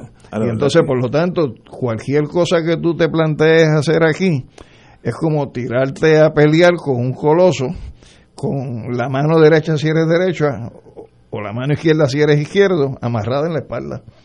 O sea, no tienes mucha posibilidad de poder prevalecer, por lo tanto tú tienes que soltarte las manos para entonces poder usar ambas. Y hay un elemento que a lo mejor Alejandro nos puede brindar luz. Me escribe una querida amiga y me señala que esos 15 mil y algo al año es si la persona trabaja a tiempo completo. Sí, full time, full time. Pero la mayoría de los empleados aquí son, a tiempo parcial. Sí, que es mucho eh, Y que muchos de los que hoy son empleados, entre comillas, a tiempo completo, lo que trabajan son 32 horas a la semana. Y muchos de los que están trabajando antes de que se hiciera la reforma laboral, tenían la posibilidad de un empleo, un empleo de 40 horas al día. Ya, ya no. Ya no, porque, porque parte de la política es que tú nunca tengas la permanencia en el trabajo, porque de esa manera el patrono se está economizando las licencias. Y entonces eso es la precarización del trabajo. Y mientras nosotros estemos en un país donde la política pública va dirigida a la precarización. Pues miren, precarización es una forma de decir empobrecer. Es un país donde la política pública del gobierno va dirigido a que la gente sea más pobre, claro, garantizando que los ricos sean más ricos.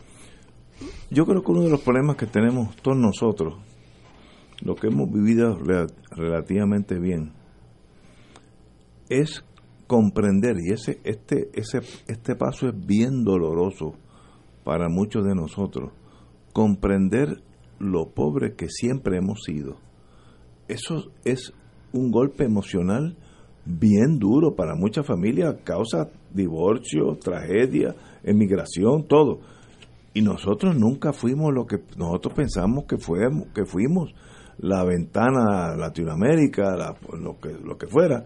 Nosotros somos un país de limitados recursos, bastante mal administrado. Entonces, el The Perfect Storm, limitados recursos y mal administrado, pues causa lo que lo, donde estamos.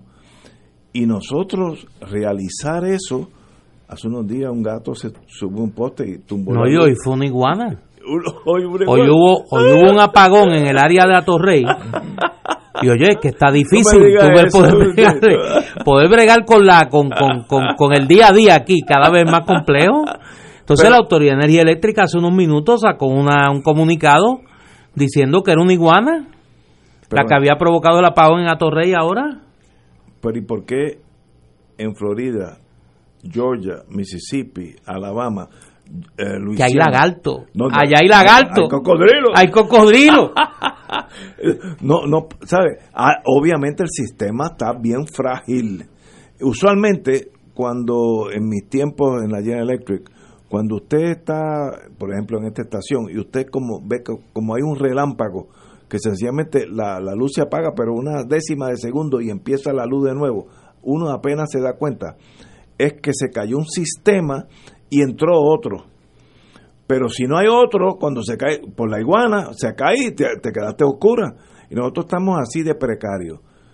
Ergo, nosotros estamos emocionalmente listos para admitir que somos pobres. Estoy diciendo esta palabra, no vulnerables, porque los, los políticos inventan inventarse palabras para no decir la verdad. Estamos listos para enfrentar nuestra pobreza es una decisión bien difícil, no es fácil. Alguien me dijo una vez que nosotros somos un país donde se nos ha acostumbrado a creer que podemos tener un gusto de champán, pero con un presupuesto de Mavi. Y, y, es, verdad, eso, eso. Ahora estamos chocando con esa realidad. Y eso no es fácil.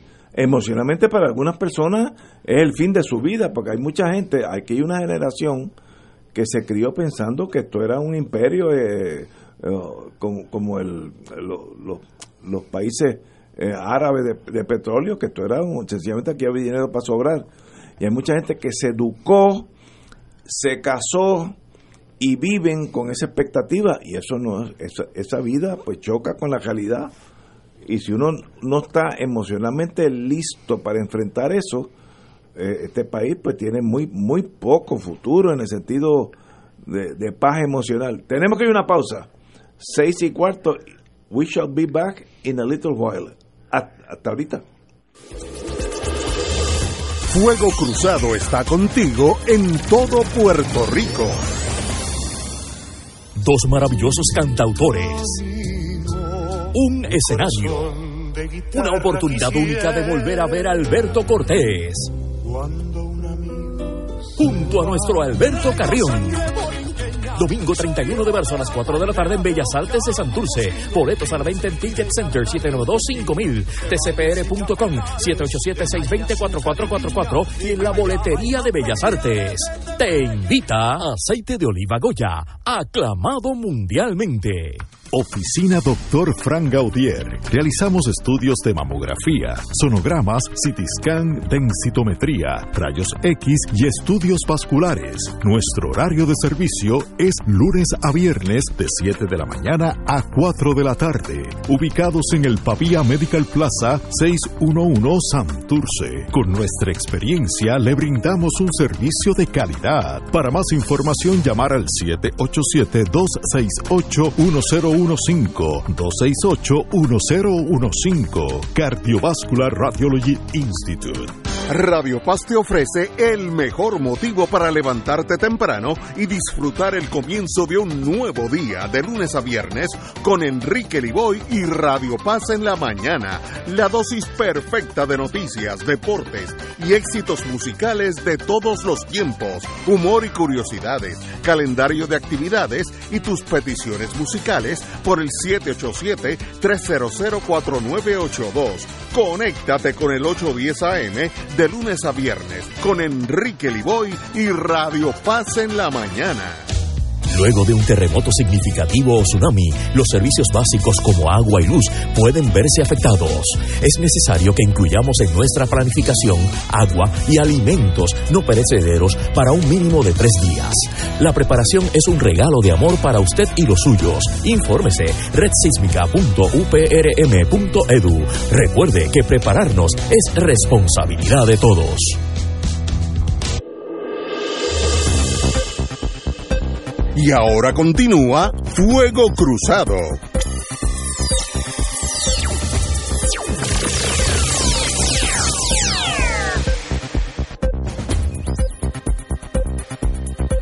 Amigos, eh, una buena, no, digo, no, una noticia, no es ni buena ni mala, pero la señora alcaldesa Carmen Yulín Cruz sabe que recibirá críticas este viernes a las 10 de la mañana. Ella le habla al, pu- al pueblo de Puerto, de Puerto Rico.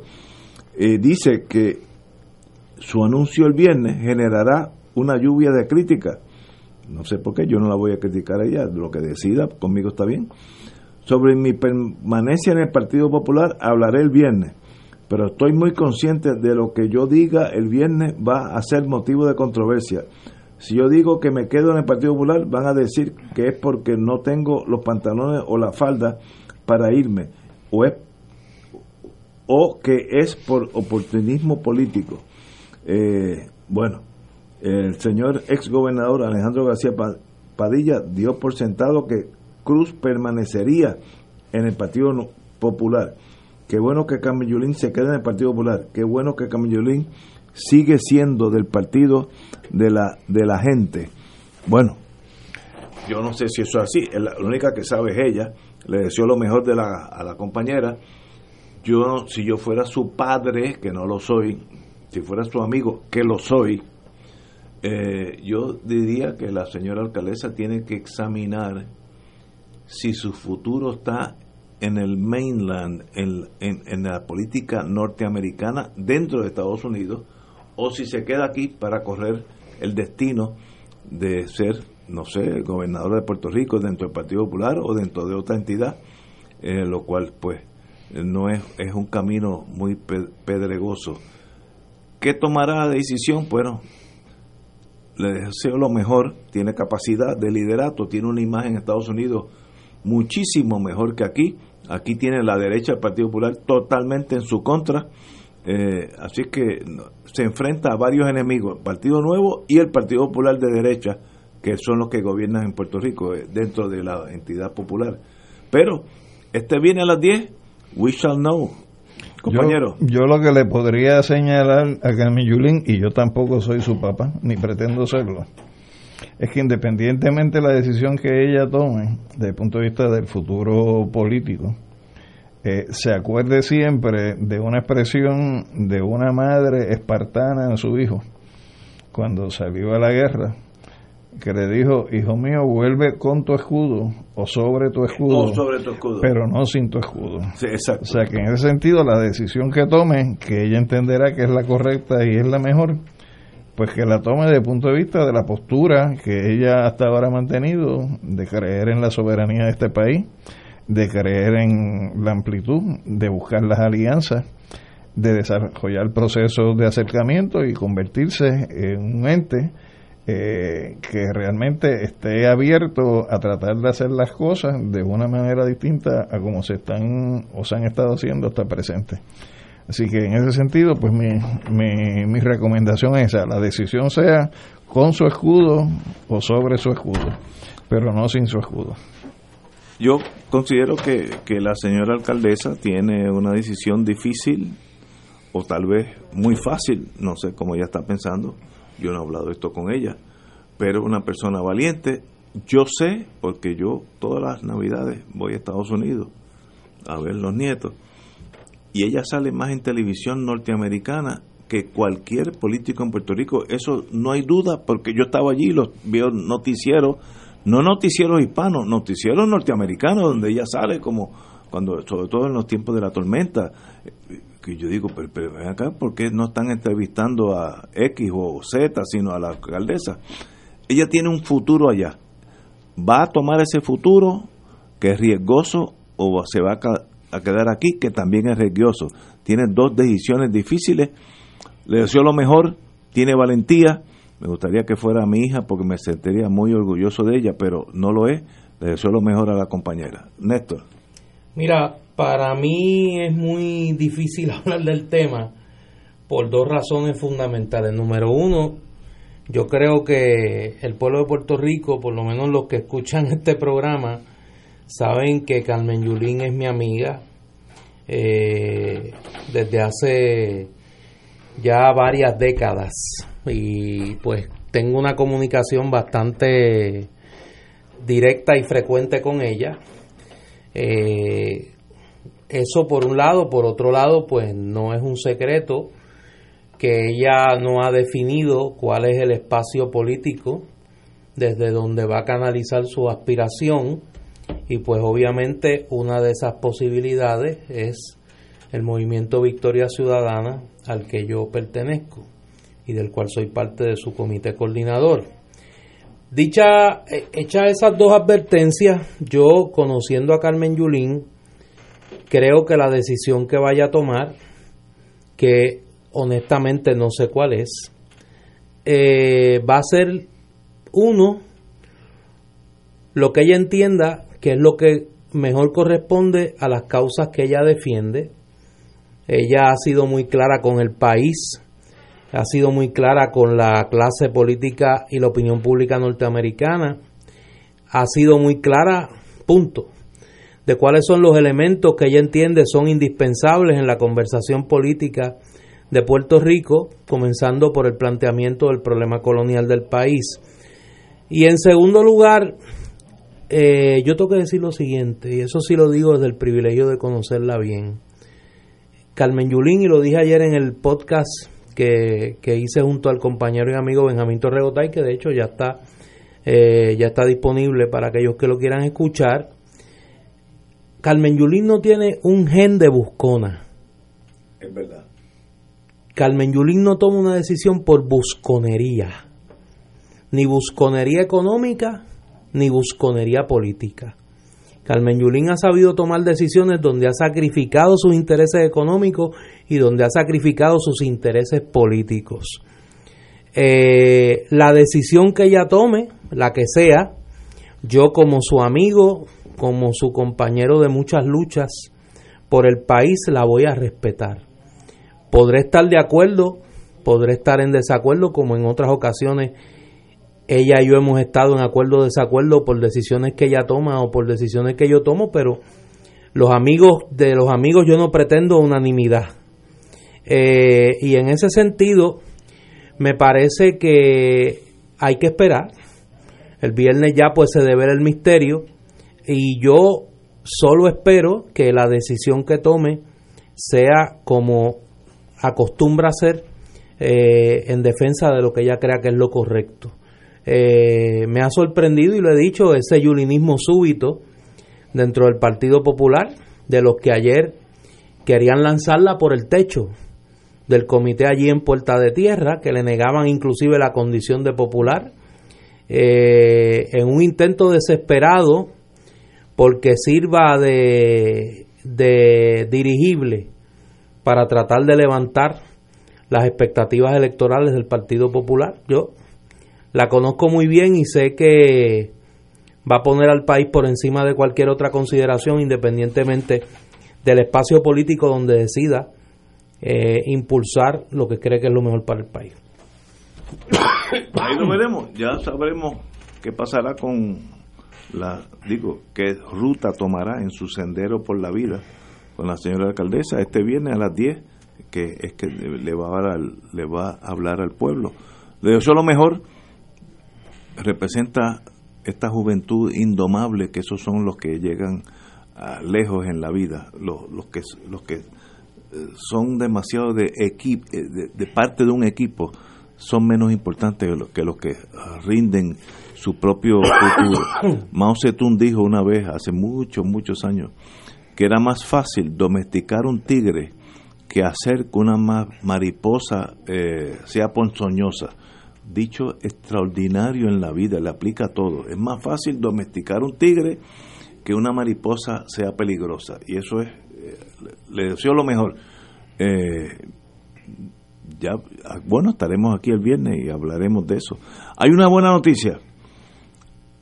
En el todo, todo aquello que sea militar, por una ley del Congreso, muy sabia de paso, tiene que hacerse dentro de las fronteras de Norteamérica. Si usted va a hacer un avión, si va a hacer un barco militar, si va a hacer un rifle, si va a hacer una bala, y si va a hacer un uniforme, tiene que ser dentro de los Estados Unidos. Y los, los uniformes de combate, esos de camuflaje, eh, en, estos días, y el, y el el flak jacket, el, el, protector de balas que se usan los soldados. ¿A usted le gusta esa sí?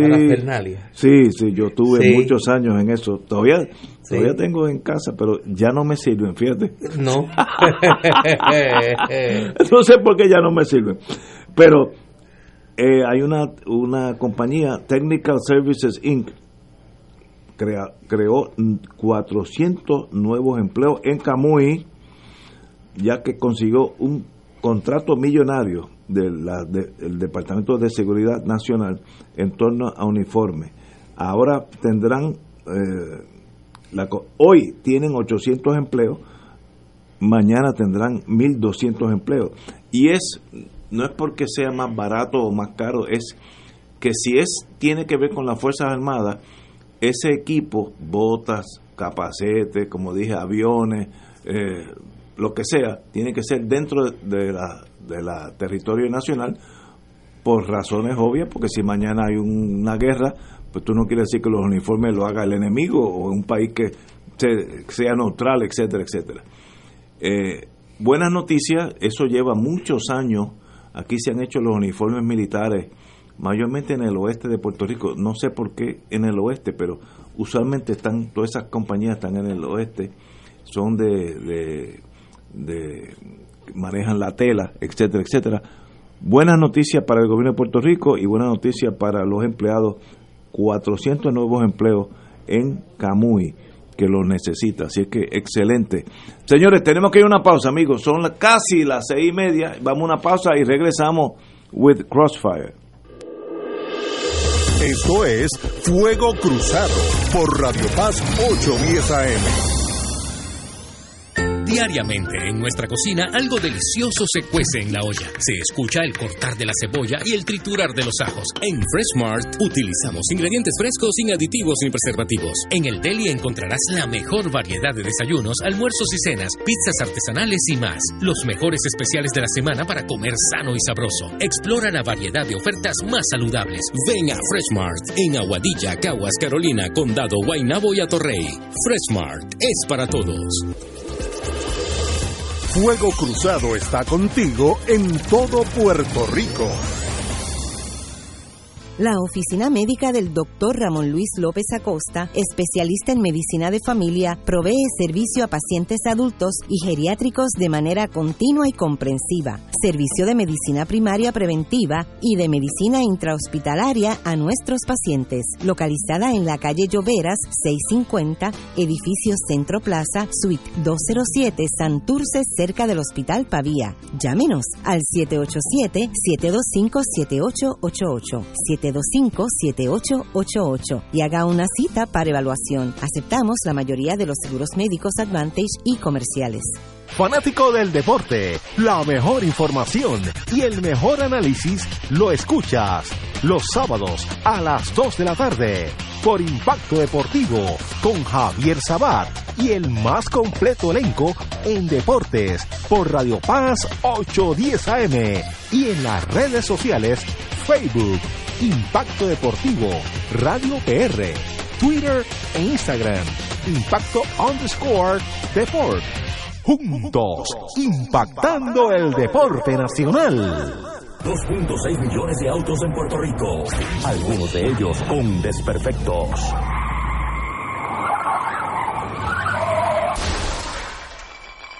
Autocontrol. Tu carro. Tu carro. Tu mundo. Lunes a viernes a las 11 de la mañana por Radio Paz 810 AM. Y ahora continúa Fuego Cruzado.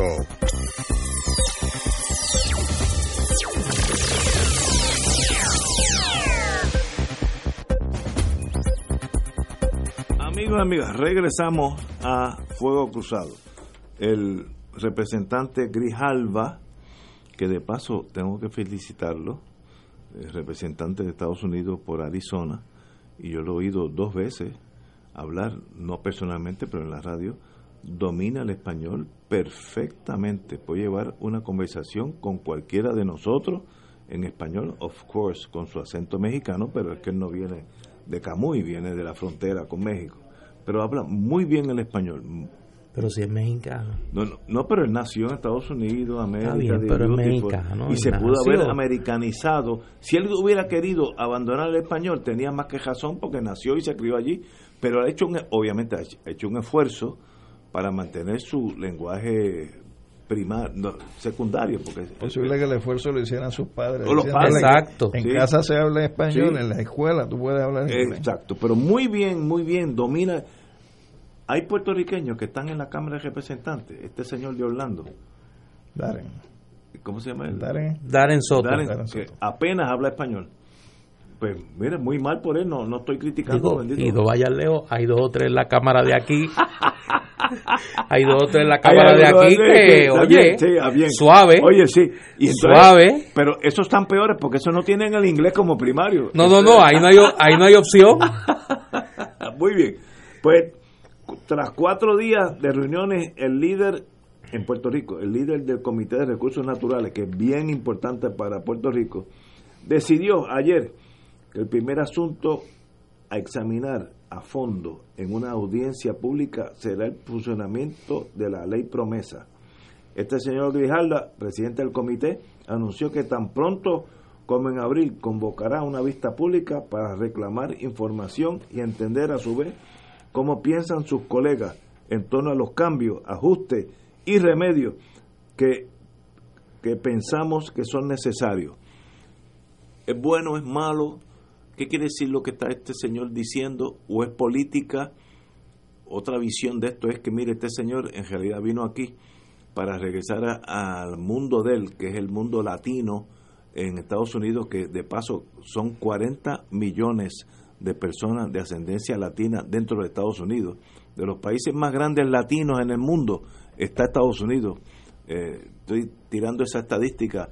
Por tanto, este señor vino aquí para ayudarnos a nosotros o vino aquí para congraciarse con el voto latino para el 2020. No lo sabremos hasta que llegue el momento de la verdad. Pero Grijalva estuvo aquí, nos oyó las quejas, los problemas del estatus, y él dijo que el estatus en, en este momento no era su prioridad, era más bien FEMA y qué está haciendo en los Estados Unidos por la- la economía de Puerto Rico. Alejandro. A mí me decía alguien, Ignacio, que si uno quería ir dentro de lo que era la mente de Grijalva, a base de cuál fue su filtro de lo que encontró en Puerto Rico, la conclusión era que los que abogaban por la estadidad era una partida de títeres. ¿Cómo es eso, Pedro? Si lo que fueron allí fue ofenderlo, Ah, bueno, no, no, o sea, se comportaron como títeres de barrio. Entonces, en ese sentido, la pregunta es, ¿ese es el tipo de ciudadano que él como congresista estaría en disposición de hacer un esfuerzo por que la estadidad llegue a esas personas?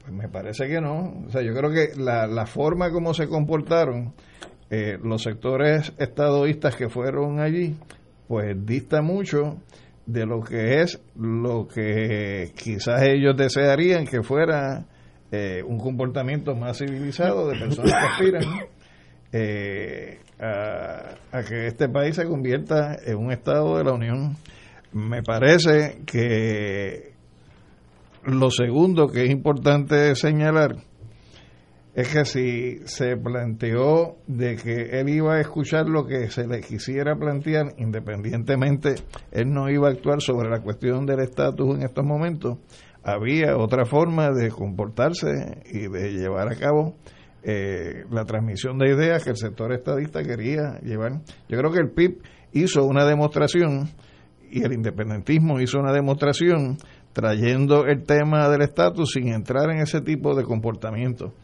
Eh, y me parece que eh, la imagen que se tiene que haber llevado él es una imagen muy pobre de lo que es el sector estadista de Puerto Rico. Quiero decir, Alejandro, y yo estoy de acuerdo contigo, en inglés hay una palabra que se usa mucho en este mundo político, es decorum, el decoro.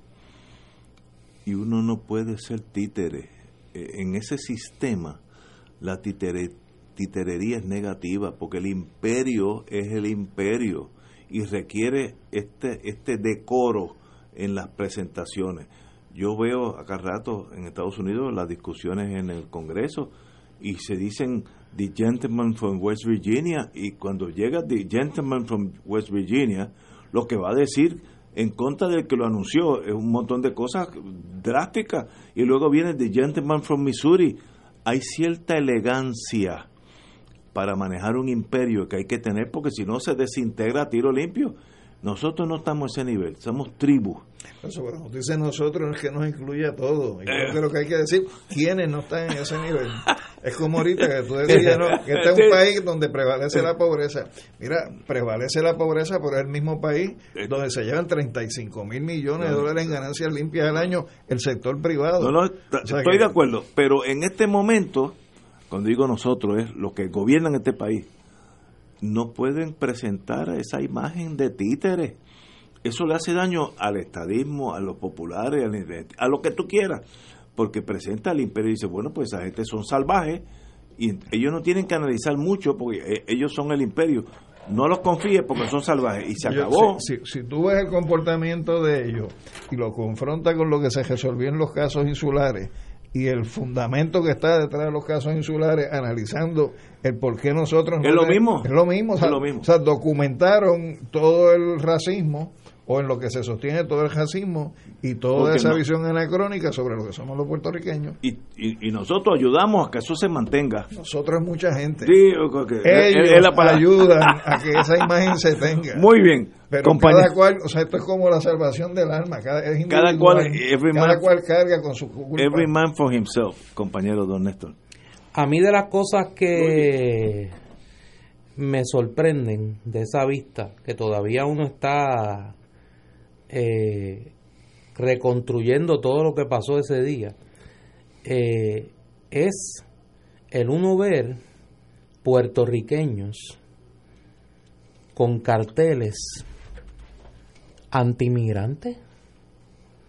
Allí la prensa retrató varios estadistas con carteles que decían yo tengo más derechos que el inmigrante ilegal que tú defiendes. Y yo desde hace tiempo vengo señalando, no, yo vengo señalando en este programa, Y no somos nosotros, son ellos. por eso, pero vengo señalando, vengo señalando en este programa. Yo que me muevo en algunos ratos en las redes sociales, en Puerto Rico estamos viviendo un discurso xenofóbico, Estoy de acuerdo. de odio, racista, ultraderechista, eh, de un fanatismo que raya en la violencia, copiando eh, los peores eh, manerismos de la derecha, de la ultraderecha norteamericana. Y eso es bien peligroso. ¿Por qué? Porque a pesar de todo el fanatismo político, el sectarismo que se vive en el país, el, tribalismo político, nosotros habíamos mantenido unos temas fuera de la conversación. Pero uno ver cómo poco a poco ese discurso de odio, ese discurso racista, xenofóbico, cada vez ocupa mayor espacio en el diálogo público, por lo menos en las redes sociales en el país, es preocupante. Y yo creo que un poco lo que vimos en esa vista el viernes va en esa dirección. Allí uno vio eh, a una gente donde lo que mostraban era odio. Lo que mostraban era odio. Eh, pero lamentablemente no hay, no hay señalamientos desde el propio movimiento estadista criticando esas actitudes. Parecería que como los republicanos en Estados Unidos con Trump, el silencio es la estrategia de una gente y ojalá que no ocurra como en los Estados Unidos donde ya mucha gente se pregunta si no se ha dejado llegar demasiado lejos el discurso de odio y el discurso xenofóbico, el discurso racista en la conversación cotidiana del mundo político norteamericano. Eh, ese es el epítome de la enajenación, pero porque para ese mundo anglosajón nosotros somos mexicanos y lo somos en el sentido racial y cultural. Por eso es que dicen que si Trump construye el muro, es, para qué también. Podría regalarnos a México, quedamos nosotros del otro lado. Eh, el, el, digo, y el puertorriqueño, y hay un síndrome psicológico que el que se siente inferior, si, si abraza el establishment, pues es una forma de brincar a ser parte. Yo conozco puertorriqueños aquí, me han dicho, dos, no, no muchos, que yo, yo, yo votaría por Trump, etcétera, etcétera. Son gente bien acomplejada que al votar por Trump te insertas en ese mundo anglosajón racista, porque ellos quieren ser de eso, pero somos mexicanos, cuando digo mexicanos, para presentar un problema. Nosotros tenemos mucho más en común con los mexicanos que con los, los que llegaron en Plymouth Rock. ¿Y tú no te has fijado los políticos que hay aquí que saben una que otra frase en inglés?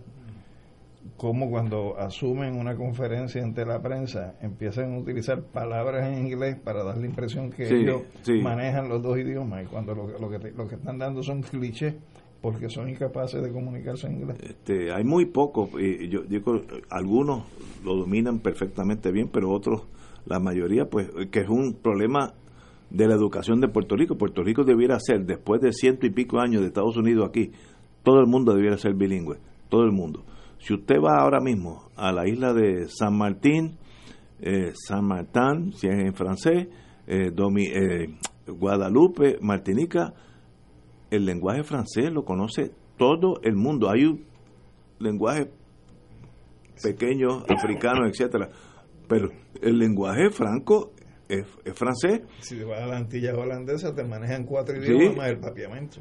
Pero y eso habla bien del sistema de educación ¿Cómo, ¿Cómo es posible que en Puerto Rico, yo he visto en el viejo San Juan, turistas acercarse a policía y le dicen, where is la fortaleza? Where is la fortaleza que no requiere gran... Ellos no, no entienden, tienen un bloqueo mental que no, no pueden... ¿Cómo es posible que un policía en Puerto Rico no pueda hablar la básico? No es que me recita Shakespeare, es que me diga, ¿dónde está el morro? Where is Morro Castle? Ellos no saben. Y yo tengo que, muchas veces, los que somos del viejo San Juan, traducimos a los turistas y los ayudamos y se sienten muy complacidos. ¿Cómo es posible eso? ¿Qué habla? ¿Qué sistema educativo hemos tenido? Si hubiéramos sido franceses, es imposible que a esta altura no habláramos francés. Y, yo y eso es verdad, es incomprensible para mí y llevo muchas críticas. Llevo como 20 años y dado contra la pared porque cada año es peor, me da la impresión. Y, si es incomprensible para ti, ¿tú crees que va a ser comprensible para los senadores y los representantes? De, allá, sí, pues, pues, USA. Queremos que esa gente venga para acá. No, no, eh, el lenguaje es una barrera. El lenguaje es una Un puertorriqueño que no sepa inglés, que migra ahora mismo a Arizona, tiene la misma dificultad que un guatemalteco que llega allí, la misma dificultad lingüística. ¿Y si es brown? No, es más, te pueden gestar. Vamos a una pausa, amigos. Fuego Cruzado está contigo en todo Puerto Rico.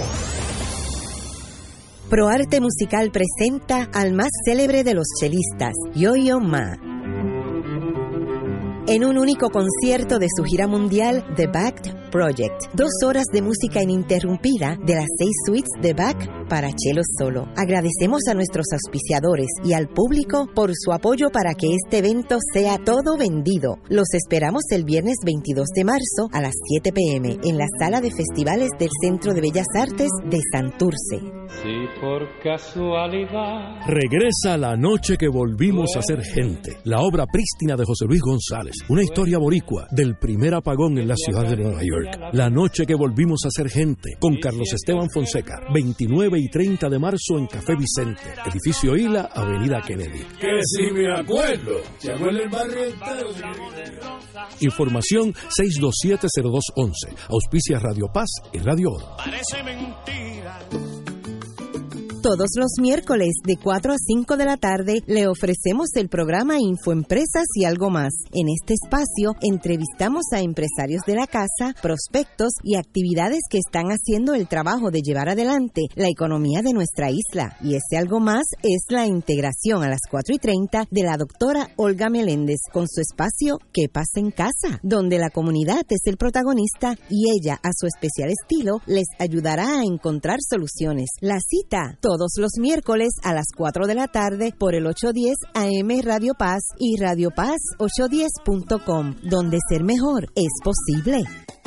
Cómprame un sistema solar y escúchame aquí en Radio Paz. Todos los viernes a las 4 y 30 de la tarde te espero para que me cuentes tus inquietudes acerca de placas solares con baterías. Comunícate conmigo, soy Luis Enrique, al 787-536-7938 de Solar Store. Cómprame un sistema solar. Y ahora continúa Fuego Cruzado.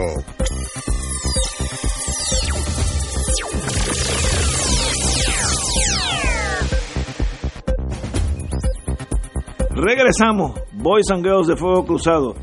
El gobernador de Puerto Rico, doctor Rosselló, condenó los argumentos de la Junta de Supervisión Fiscal para rechazar el aprobar la propuesta del plan fiscal del gobierno y aseguró que son tonterías sin mérito.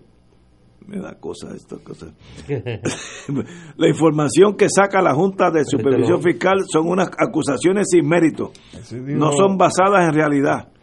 El plan fiscal es basado en los números que hemos estado discutiendo desde el enero del 18.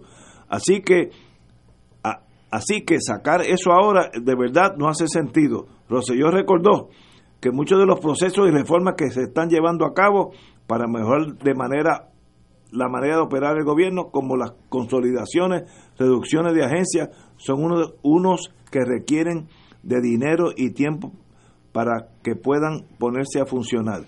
Eh, el gobernador criticó además el mensaje implícito de que se está esperando a después de las elecciones por alguna consideración política. Bueno, pues ahí estamos. Y ese es el que decía que era el que tenía realmente los canales de comunicación con la Junta. Tú sabes que yo, yo quiero decir algo de esto.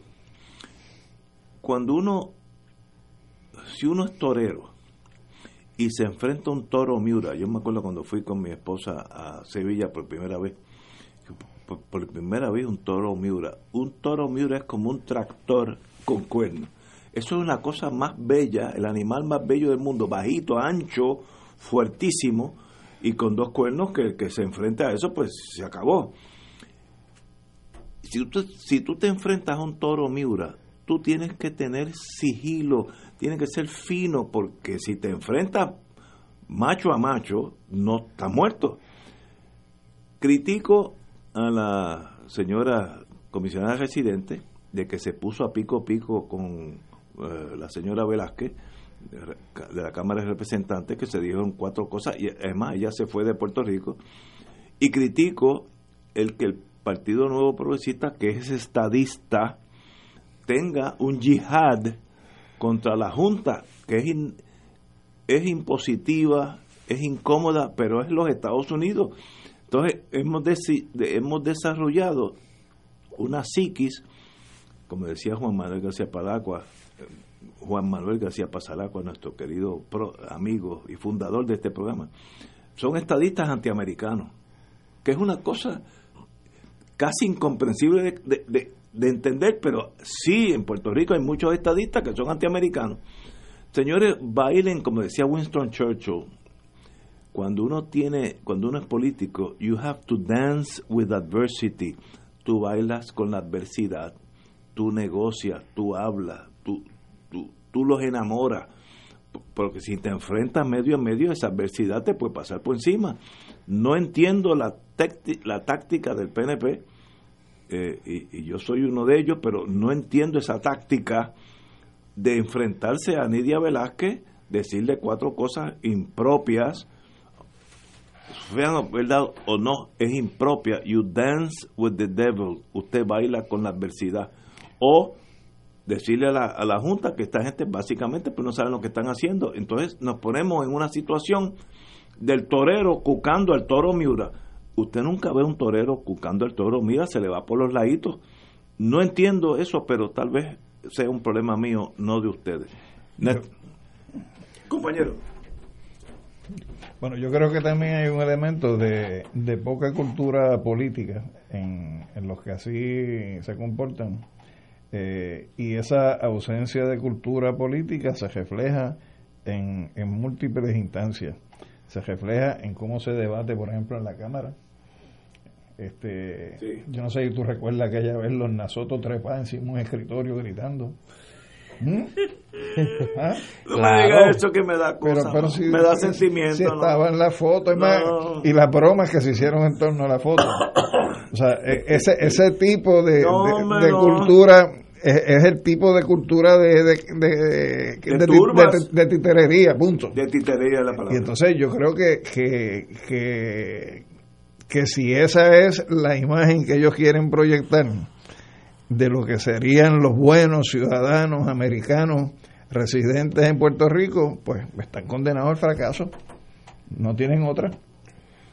Yo no sé si ellos están conscientes. Ayer yo dije más o menos lo, lo que creo que hay que decir sobre esto, pero yo no sé si están conscientes del daño que le hacen a la causa que dicen defender. Estoy de acuerdo contigo.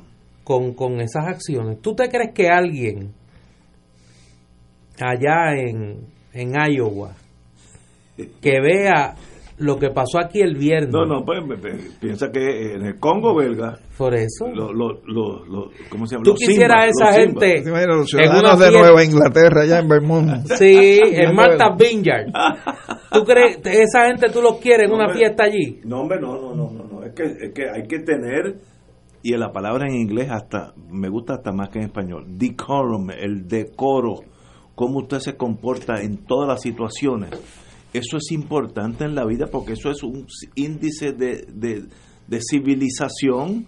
Claro. Estos no son los Tutsis y los Hutus a machetazos unos con otros. Y nosotros estamos más pegados a los Tutsis y los Hutus que al decoro. Nosotros es mucha gente. se oye sí, no, no, esa palabra como sí, que no, no, no, no, no, no, no, es, es, que en la medida que dice nosotros me metiste a mí ese bote. Sí, no, parece. yo, yo trato ese es el disclaimer que yo, tengo que hacer aquí todos los días. Yo quiero salirme del bote, tú me quieres meter dentro del bote. Pero tienes razón, tienes razón. No, no, no, no son todos. Dicho, en todo caso, tú puedes decir nosotros los estadistas y, tú dirías, y yo me salgo de ese grupo. Y yo me salgo, con pues, una que otra excepción. Pues no me no, diga lo de nosotros. Yo, por mi vida militar, una vez tuve una, una un, assignment, una asignación, averiguar el proceso de fusilar en combate un, un marino, en el caso de nuestro, por dereliction of duty, traición o lo que sea aún para fusilar una persona hay un decoro, hay, hay un procedimiento de elegancia. No es cogerlo por los pelos, jalarlo a la sede y pegarle un tiro. No, no, eh, hay un proceso para la dignidad de esa persona que vas a fusilar. Si eso se use para los fusilamientos, en el día a día entre nosotros, populares, PNP, pipiolos en, el, en, el, en la Cámara de Representantes, etcétera, hay que tener cierto decoro, cierta fineza. Esto no es son tutsis y hutus a machetazos unos con otros. Y desgraciadamente me decepciona ver que cuando se les raspa la civilización al pueblo, lo que presentamos allí eran, era una cosa que atrasa la estadidad y como la meta de los estadistas es la estadidad, toda aquella turba genera más antiamericanismo allá, que es donde cuenta. Y no, no puedo manejarlo excepto que, me- que me da, como dice Penchi, que fue el que esta, esta frase de él, me da sentimiento, porque me, me apena, pero ¿por qué es esto? Eh, y no, no sé qué hacer. Bueno, pero continuamos con, con la vida como es. Pero tú en el 2020 vas a votar por el Sí, PNP. señor, sí, señor. Pues que tú eres parte del problema. tú eres parte del problema. Bueno, porque la, la única... Porque tú te quejas que no hay opciones. Sí. Ahora hay opciones. No, no, espera, espera. La única Ahora hay opciones. espera, aguanta, aguanta. La, uno- la única opción que quiere ser parte de los Estados Unidos es el Partido Pues tú eres parte del problema. No, no, es que no hay otra opción. Pues tú eres parte del A mí problema. nadie me ha dicho, si tú votas por el lo que sea, eh, hay posibilidad de estadidad. No, la única estadidad es vía el PNP. Pues los que somos estadistas, que son Por eso, 40 pues, son parte del por ciento, problema. pues votan por ahí. Tú eres parte del problema, pero es que ahorita tú decías que las elecciones tienen consecuencias. Sí, señor. Pues una consecuencia. Y, y por eso es que tú me votar por un presidente de la Cámara que emplea al sobrino como jefe de su escolta, le paga 41 mil dólares de eh, horas extra y entonces pretende que nosotros creamos que esto es, déjame ser inclusivo, como una novela de cualquier parte del mundo, porque ahorita me regañaron también porque dije que era una novela mexicana. Pues mire, mexicana, venezolana, colombiana, hasta turca, si le gusta más, turca, Mira, me una donde aparecen los parientes así de momento. que un, un amigo me dice que no hemos comentado del espectáculo bochornoso de Georgie Navarro tratando de abusar de una joven norteamericana en estado de embriaguez. Él, Pero si eso en prime time. Pero si eso No, pero pasó no- hace años. Sí, pero eso hace daño. Y se comentó. No, pero es que no. No, no, y Es- ese es era el jefe está- de las turbas el, el viernes allí en el, Pero es que no en el Coliseo. No, si tú quieres adelantarle esta idea, esa no es la forma. Pero es que ese es correligionario No, no, tuyo. No, no me del eso. partido en el que, de- del que tú militas. No me lo pongas difícil. No por eso, pues que eres parte del problema también. Es que no es que él te ponga eso difícil, es tu Es que gente, se lo- tu, tu gente, gente. la que te pone difícil las Eh, cosas. No. tu gente, las compañías, las juntillas políticas tuyas son los que te lo ponen difícil a ti. Wow, no es fácil, no es fácil. No. Pero señores, con decoro, con elegancia, con fineza, se llega más, la, más lejos. Hay un dicho en inglés que la the sword is mightier than no, the rose is mightier than the than the sword. La rosa es mucho más poderosa que la espada y eso es verdad en todo. No, y a no cuál- usen la fuerza bruta, usen la elegancia y la fineza. ¿Y a qué por ciento de ese partido tú tendrías que enviar a que tomen clases de... de- Ay, bendito. bendito. Hay clases remediales completas. ¿Tú crees que El, la, la rosa es más poderosa que la espada. Y en el Partido Nuevo me da mucha pena decir que eso no ha penetrado. Entonces piensan que la turba y, y el empuje. Entonces hay subdivisiones de estadistas. Super, super true blue, blue, light blue. Pues, pero imagínate, La si, si la segunda líder al mando de ese colectivo, que es la comisionada residente, le dice a una compañera congresista que tiene que meta mano. O sea, así como si fuera este. ¿Una pelea? Tú sabes, una pelea allí en el patio de la escuela. Que meta mano. Con todo y eso. No, no, tú vas y vas a rajar la palma en el 2020. Digo, Pues que ese es parte del problema. Lo más que yo puedo hacer, si estoy tan desencantado, es quedarme en casa. No voy a votar por otro movimiento que no sea estadista porque pero, pero explora eso, explora que esa alternativa. Es Ah, que tú- esto es lo máximo. Los estadistas no brincan. Porque- Lo que, porque no, así no, la es que lo que- conciencia- mira, lo que tú tienes no es un problema político, es psicológico. Eso se llama esquizofrenia. O sea, lo que tú padeces es un problema psicológico. Esquizofrenia, tú no puedes estar tres años y diez meses diciendo que esa gente son unos bárbaros, que qué va a pasar aquí que dónde está la oposición, que por qué no hay opciones. Y entonces cuando se te presenta un se dice, pues yo voy a rajar la palma para que Johnny Méndez contrate al resto de la familia que no conoce Me lo está poniendo- en la Cámara. Me lo está poniendo bien difícil. bien No, difícil. imagínate. Y no voy a usar la palabra. No, no, no, te lo ponen difícil ellos y No, te no. lo ponen difícil tú. Y no voy a usar la palabra nosotros más aquí. No, no, no, porque nos va a crear este Gracias. estrés. Compañero Alejandro, un privilegio tenerte aquí. gracias de verdad a que ha sido. por la invitación. Hoy yo he disfrutado tu compañía, de, te lo digo en serio, yo tengo muchos defectos, pero hablo las cosas como las siento. Un privilegio de haber estado contigo. De verdad que las dos horas pasaron en 15 minutos. Así que. Gracias, Alejandro. Bien. Alejandro. Hasta mañana, amigos.